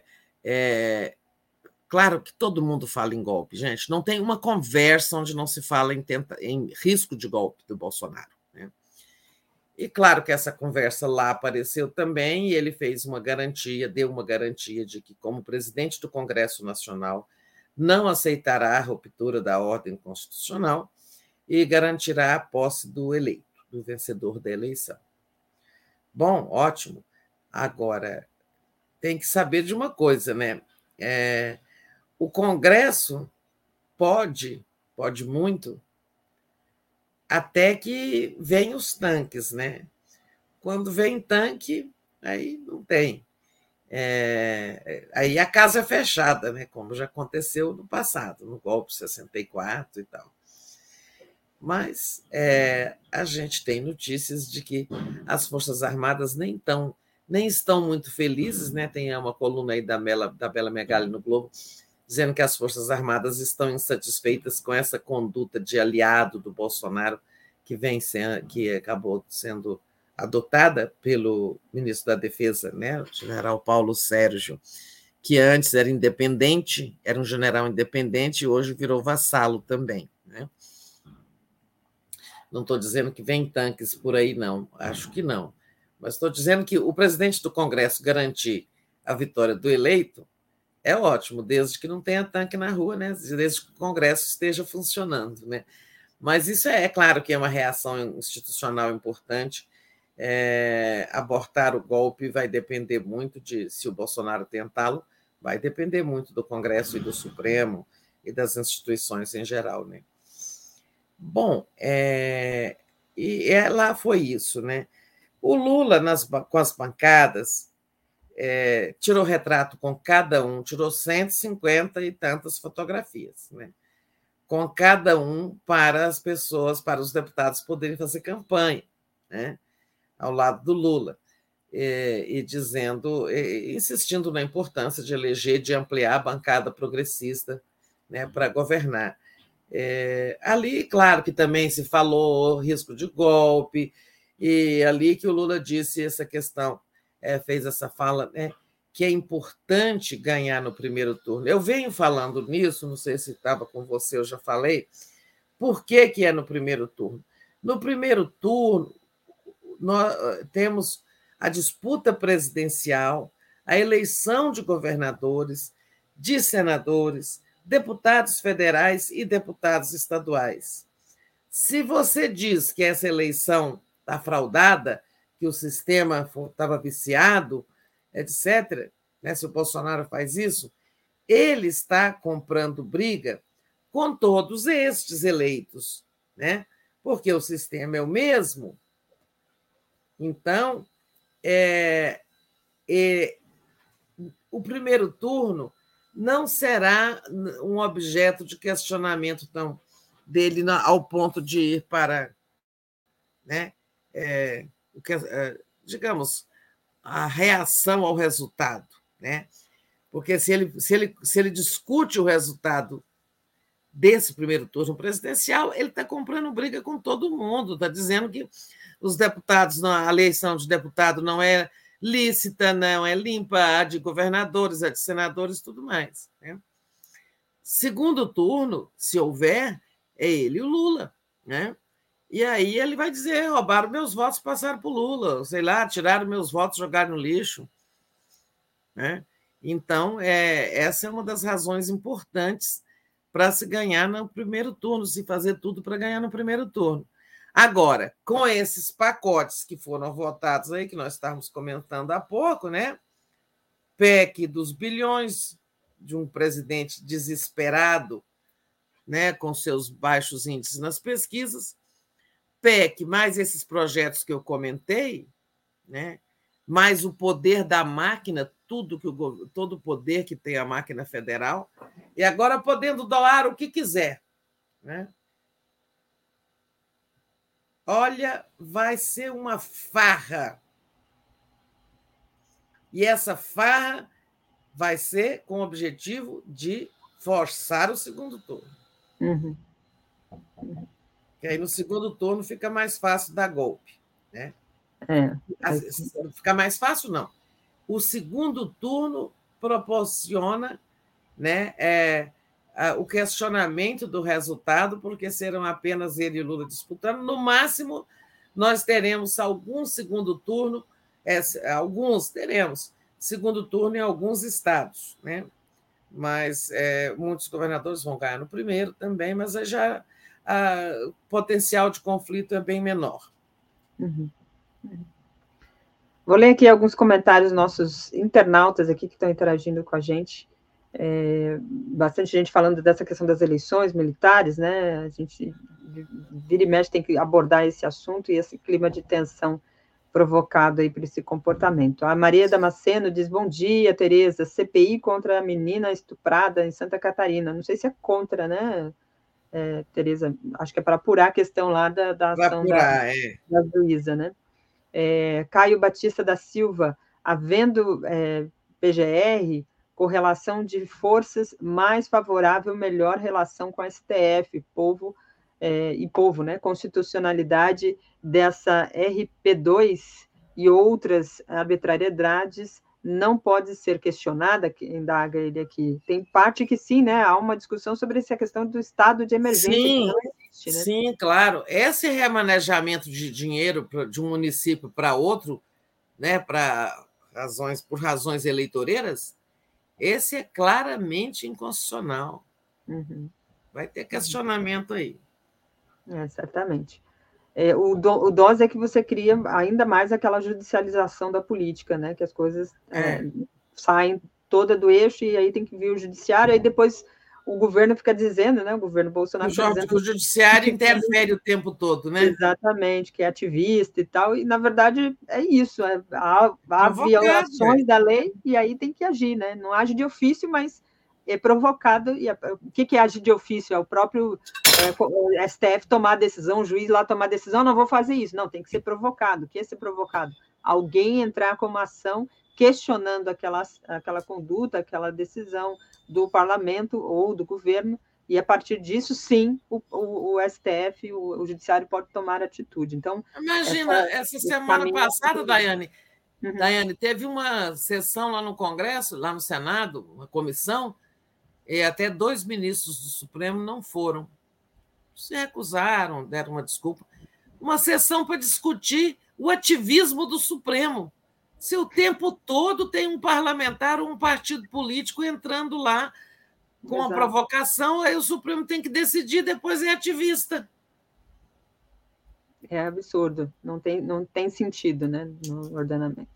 Tem aqui o, o Dom Sebastião, ele diz o Cunha repetir matéria rejeitada até ser aprovada, é, que também é outra violação constitucional, né? Porque se você já votou determinada matéria, é, ela só pode ser apresentada numa outra legislatura, no outro no período de, do, do, da legislatura ali do Congresso. E ele representava, modificava ali, fazia uma alteração não é. social no texto e, e reapresentava é, com outro número e desengavetava coisas que estavam é. por lá. Enfim, era essa uma estratégia bem lembrada Até aqui. a bomba passar, é. é. O Silvio Chaves de Medeiros diz: vocês acham que é, se o Bolsonaro for preso, os milicianos vão fazer vigília é, na carceragem? Duvido, né? O Daniel Silveira ficou preso ali e apareceu meia dúzia de gato pingado lá e depois não se sustentou muito. Então, não, não acho que a tendência, até porque não tem esse apoio popular, né? Vigília era feita pelo povo, pelas pessoas ligadas aos movimentos sociais que tinham massa e tinha apoio. Não era uma vigília do PT, né? Era uma vigília dos movimentos, né? Das pessoas que é, tinham ali no Lula essa entendendo a importância do Lula e também entendendo a, a gravidade do que estava se acontecendo. O Agora, Roberto... uma coisa vamos ter claro, né? Não sei se vai ter vigília ou não, quando o Bolsonaro for preso, é. ele ainda vai. Mas ele vai continuar liderando a extrema-direita no Brasil. Né? Uhum. Esse, essas pessoas que saíram dos seus armários ideológicos é, vão continuar ativas, né? E o Bolsonaro vai ser o líder, continuará sendo o líder dessa extrema-direita, mesmo depois do Lula eleito. Uhum o Silvio Chaves Medeiros, eu, eu li aqui, né? O Roberto Santana Cruz. É, qual é, Tereza? Ele diz aqui. São ações que devem ser denunciadas. Você já está dizendo que isso vai beneficiar o Bolsonaro sem saber? Vai entregar a rapadura, diz ele aqui no tom de crítica? Eu acho que não, ele, ela está tentando. Primeiro que ela disse, né, Tereza? Você disse que tem que esperar para ver o resultado da, não, a PEC já está aprovada, né, gente? A PEC está aprovada. Em sã consciência, alguém acha que isso não vai trazer benefício nenhum para o Bolsonaro? Por que, que é? ele ficaria tão desesperado? Né? É, porque o desespero para aprovar essa PEC. Claro que ela vai trazer. O que eu estou dizendo é que nós não sabemos quantificar, né? Eu não tenho essa capacidade, ninguém tem, nem o pessoal das pesquisas. Por isso que eu estou dizendo, nós dependemos do povo né? mas algum resultado vai dar. Ou você acha que o projeto das doações, aprovado ontem, assim, meio na surdina, que a oposição nem se deu conta, ontem não, foi aprovado anteontem, as pessoas estavam lá discutindo é, LDO e PEC, e eles passaram isso ali assim, ó, de é, meio na, na sorrelpa. É, essa das doações, sabe? É, não, não vai ter algum efeito? Claro que vai. Algum efeito vai ter, não estou entregando a rapadura. É, todo mundo sabe que vai ter.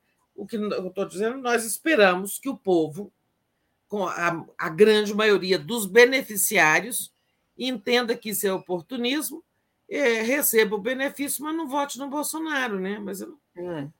A gente, até você destacou, né? A gente não tem noção se, esse, por exemplo, as pessoas beneficiadas é um número menor do que foi o auxílio emergencial, que era muito mais gente, né?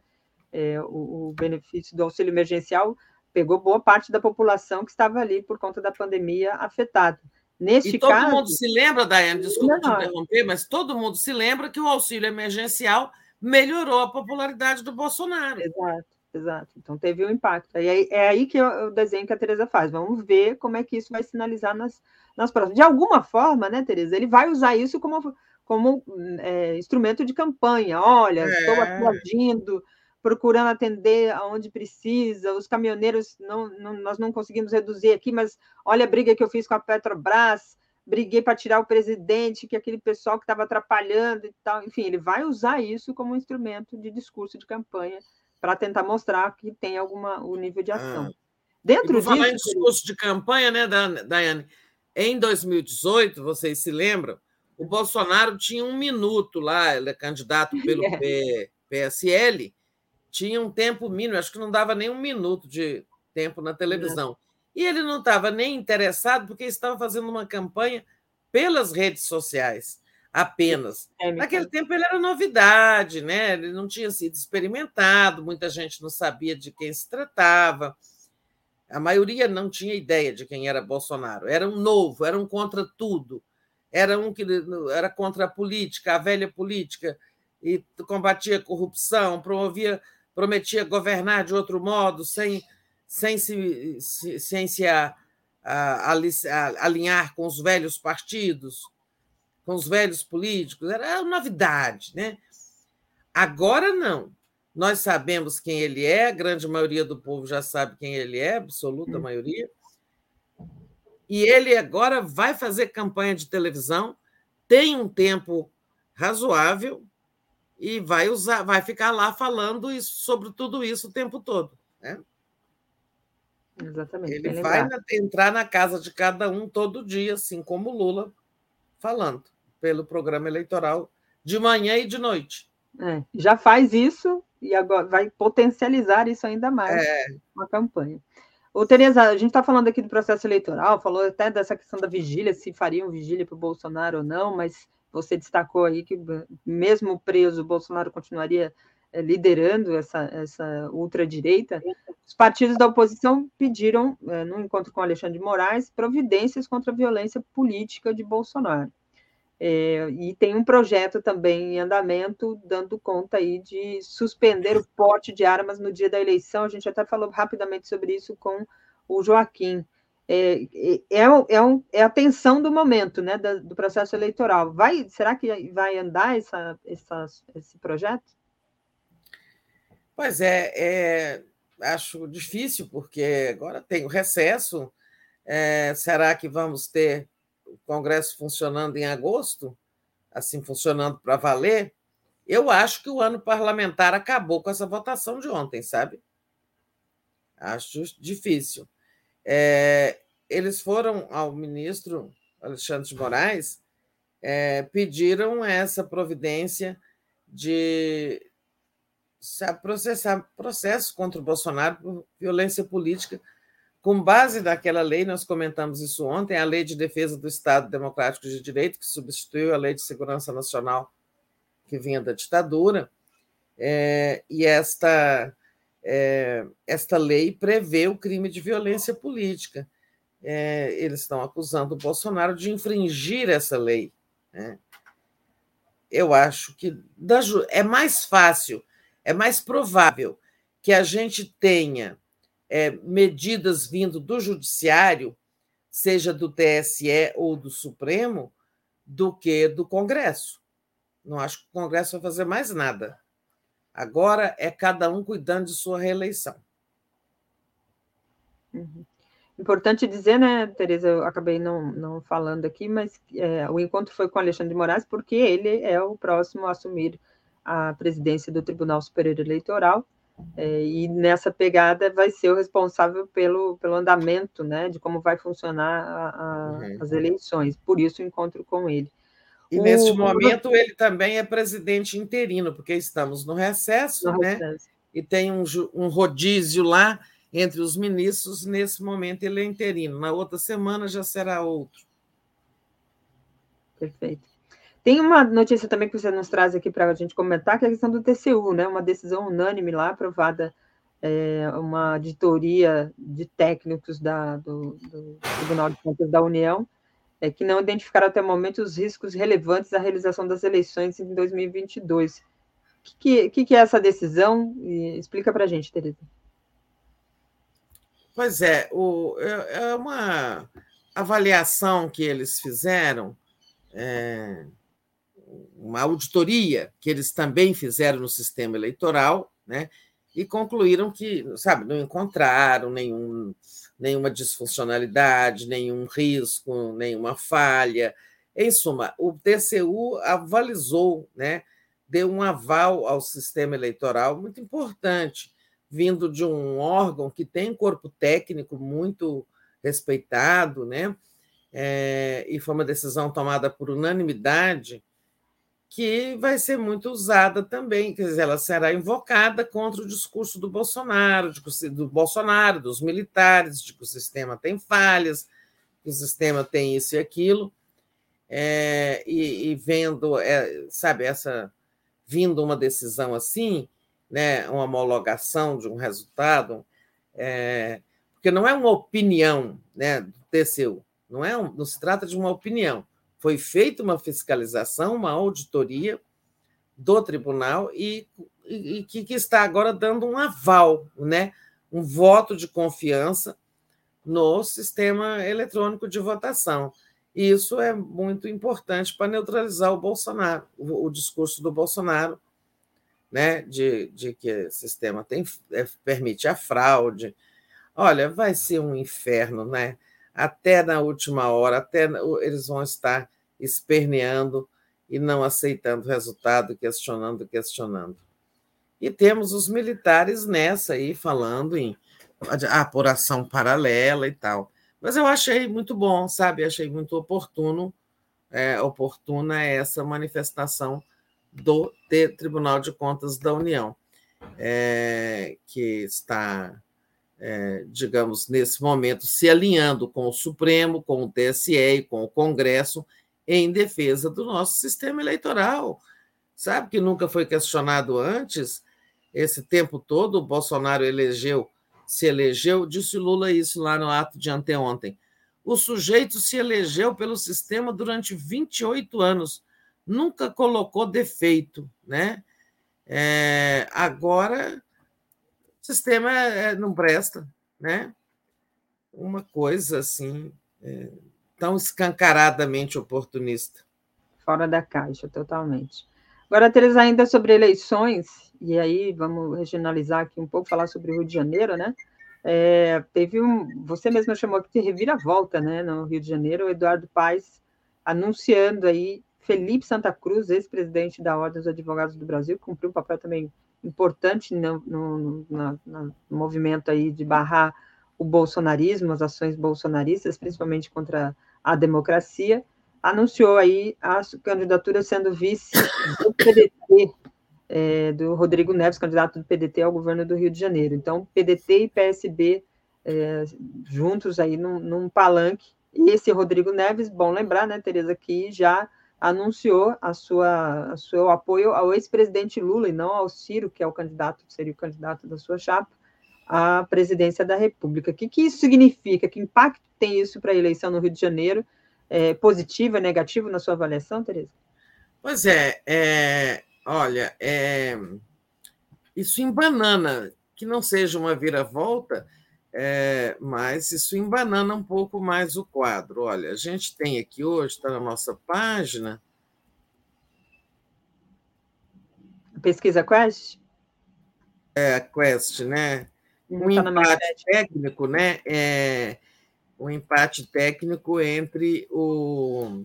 Freixo e o Cláudio. Né? O Freixo, candidato PT do PSB, apoiado pelo PT, e o Cláudio Castro, Castro, governador bolsonarista, né? Uhum. É, e um empate técnico. Lula, a pesquisa Quest também diz que o Lula cresceu no Rio e agora lidera com quatro pontos à frente do Bolsonaro. Olha, lá na, lá na Toca da Raposa, né, na terra do bolsonarismo. É, isso significa, é, claro, que um, um tento né, é, muito favorável ao Freixo. É no Rio de Janeiro que a disputa Bolsonaro-Lula se reflete mais claramente na disputa pelo governo do Estado, Freixo versus Cláudio Castro, né? candidato do Lula, candidato do Bolsonaro. Agora, o movimento é o seguinte: o Eduardo Paz, o prefeito da cidade, que é do PSD, deve anunciar isso hoje, né?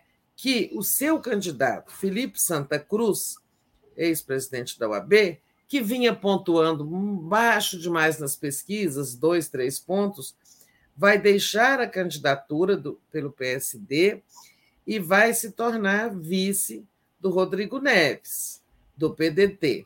Né? É, o sonho de algumas pessoas da esquerda carioca, fluminense, né, inclusive de petistas, era ter o, Felipe, ter o Rodrigo Neves como um candidato apoiado pelo Lula, né? Mas assim, tipo, no lugar do Freixo. Mas é muito tarde para isso acontecer. O Lula não tem condições de romper acordo com o PSB, não deve, né? Não vai fazer isso. Está honrando lá em Pernambuco, né? O, apoiando o candidato do PSB contra a Marília Reis, né? Que apoia o Lula, mas ele está honrando o acordo. Então, quando o, Felipe, o Eduardo Paes anuncia que o, o, Felipe Santa Cruz deixa é, de ser candidato para virar vice do Rodrigo Neves, de certa forma, isso está é, bloqueando qualquer possibilidade de Rodrigo Neves né, vir a ser o candidato oficialmente apoiado pelo Lula. Complicou mais. E para complicar mais, eles, essa coligação do Rodrigo Neves, Felipe Santa Cruz, ou seja, PDT-PSD, PDT-PSD, ela vai apoiar o Molon para senador, né? O Molon do PSB, que é, já disputa, já, já é, é o pivô de uma crise entre o PT e o PSB, porque se lança ao Senado contra o acordo anterior, segundo o qual Freixo do PSB seria candidato a governador e é, André Siciliano do PT candidato a senador. Então, assim, embanana muito essa, esse movimento. Há quem veja uma coisa boa. Olha, como o PSD do Kassab é, já começa a pensar em dar apoio ao Lula no, no primeiro turno, né, tem essa notícia. Né? Uma, e ele tinha dito que não. O Gilberto Kassab, manda-chuva do PSD, PSD, até aqui sempre disse que no primeiro turno não vão apoiar ninguém oficialmente. Mas agora já está admitindo apoiar o Lula, com quem o PSD tem acordo em Minas, né? lá no, no apoio, na, na montagem da chapa de Alexandre Calil. Aí tem gente que acha o seguinte: não, essa chapa aí do Felipe Santa Cruz com Rodrigo Neves não é para fazer campanha para o Ciro, né? é apenas para, é, digamos, ser uma linha auxiliar da campanha do Lula. Né? Eu não vejo assim, porque se eles estão apoiando o Molon, estão prejudicando a, a, a campanha do, do, Lula e do Freixo, né? A, digamos, a aliança, é, aliança do Lula no Rio, que passa pelo palanque do Freixo. Então, é um complicador. O Lula trabalhou sempre, foi para quê? Para que Eduardo Paes o apoiasse oficialmente, se ele já declarou, é, mas não houvesse a candidatura do Felipe Santa Cruz e o PSD viesse para a coligação do Lula, deixando o candidato do Ciro sozinho. Né? Embora o Rodrigo Neves também esteja muito mais empenhado na vitória do Lula do que no do Ciro. Gente, o quadro, o quadro do Rio é muito complicado, sempre muito. foi. Muito, muito Essa complicado. é a novidade por lá que eu não acho boa. Uhum. Perfeito. Vou ler aqui alguns comentários dos nossos internautas que estão participando aqui. É, o Mário Antônio Soares de Souza manda um bom dia aqui para a gente. Diz que o povo não vai cair na armadilha do Bolsonaro outra vez, só vai votar nele o gado. Lula em primeiro turno, é, Cariacica, Espírito Santo, abraço, meninas. Obrigada, Mari, principalmente pelas meninas. Você falou isso ontem, repetiu hoje, a gente agradece. No outro comentário, ele diz aqui que foi trabalhar né, com a camisa do 247. Aí, obrigada pela propaganda gratuita, mas sempre muito comprometida. Obrigada, Mário. O Antônio Carlos Ferreira Silva diz aqui: tenho muito medo da falta de segurança do nosso Lula como está sendo planejada a segurança é, do nosso futuro presidente, perguntou ele aqui ontem. A gente tratou disso com, é, acho que foi no giro das 11, falando com algum parlamentar ontem, ontem é, dizendo que, que a segurança está sendo reforçada, né, Tereza? Há uma preocupação nisso já por parte da, da, de toda a campanha. Não, foi você mesma que falou disso ontem, falando sobre o evento no, no, no Distrito Federal, né? falando sobre a segurança feita aí, justamente sendo feita num estádio, né? Num, estádio, não, num ginásio, é. né? Para proteger, num centro de convenções. Tem aqui também. disse é, que, tentando completar, complementar a resposta, a presidente do PT disse esses dias, anteontem, ou transanteontem, que todas as medidas necessárias já foram tomadas para garantir a segurança do Lula.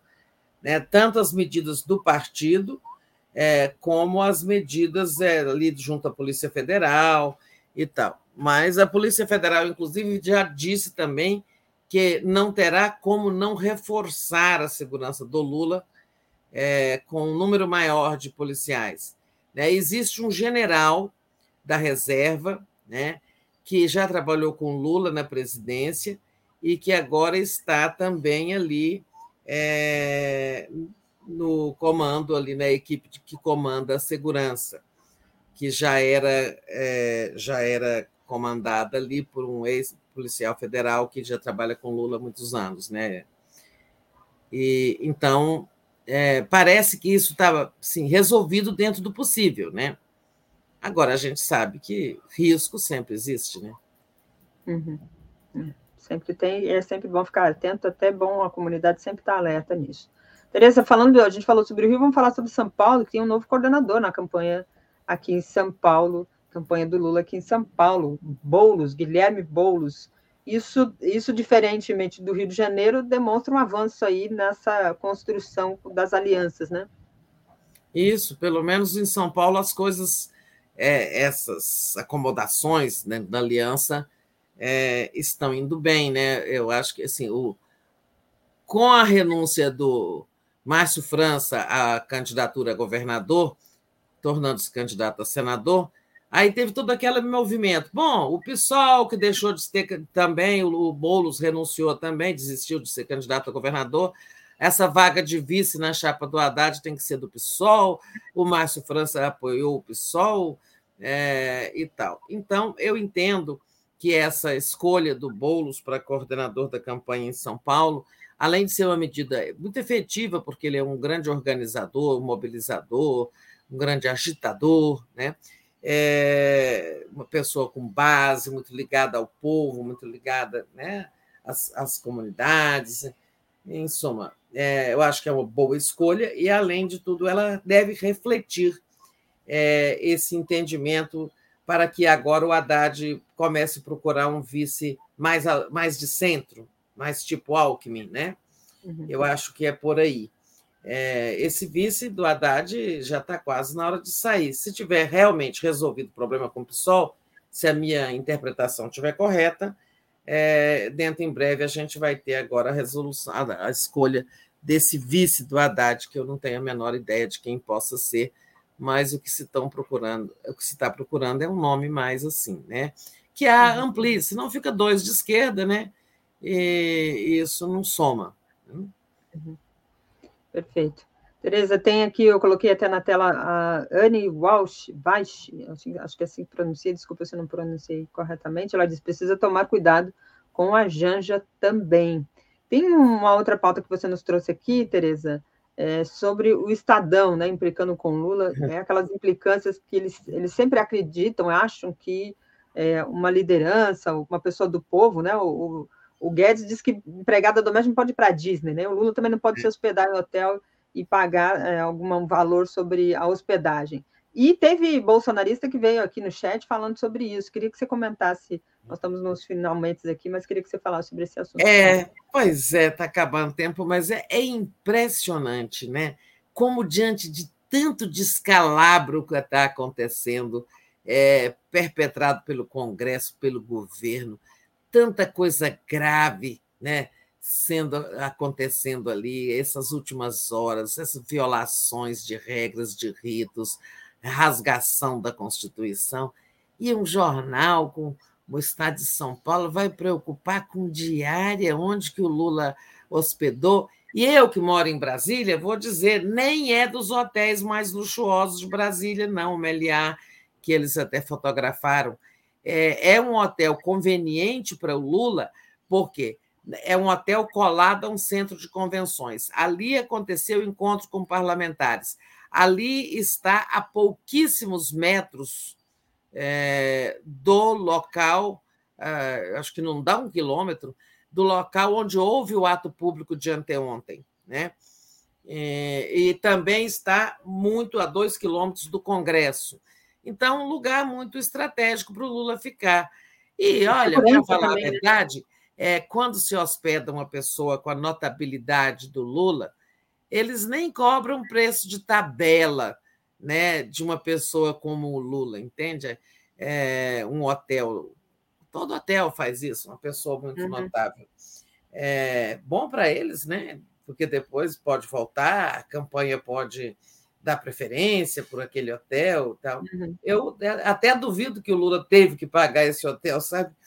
É, mas é impressionante, né? A inversão dos valores, das preocupações, ainda da gente que está aí te incomodando falando disso, né?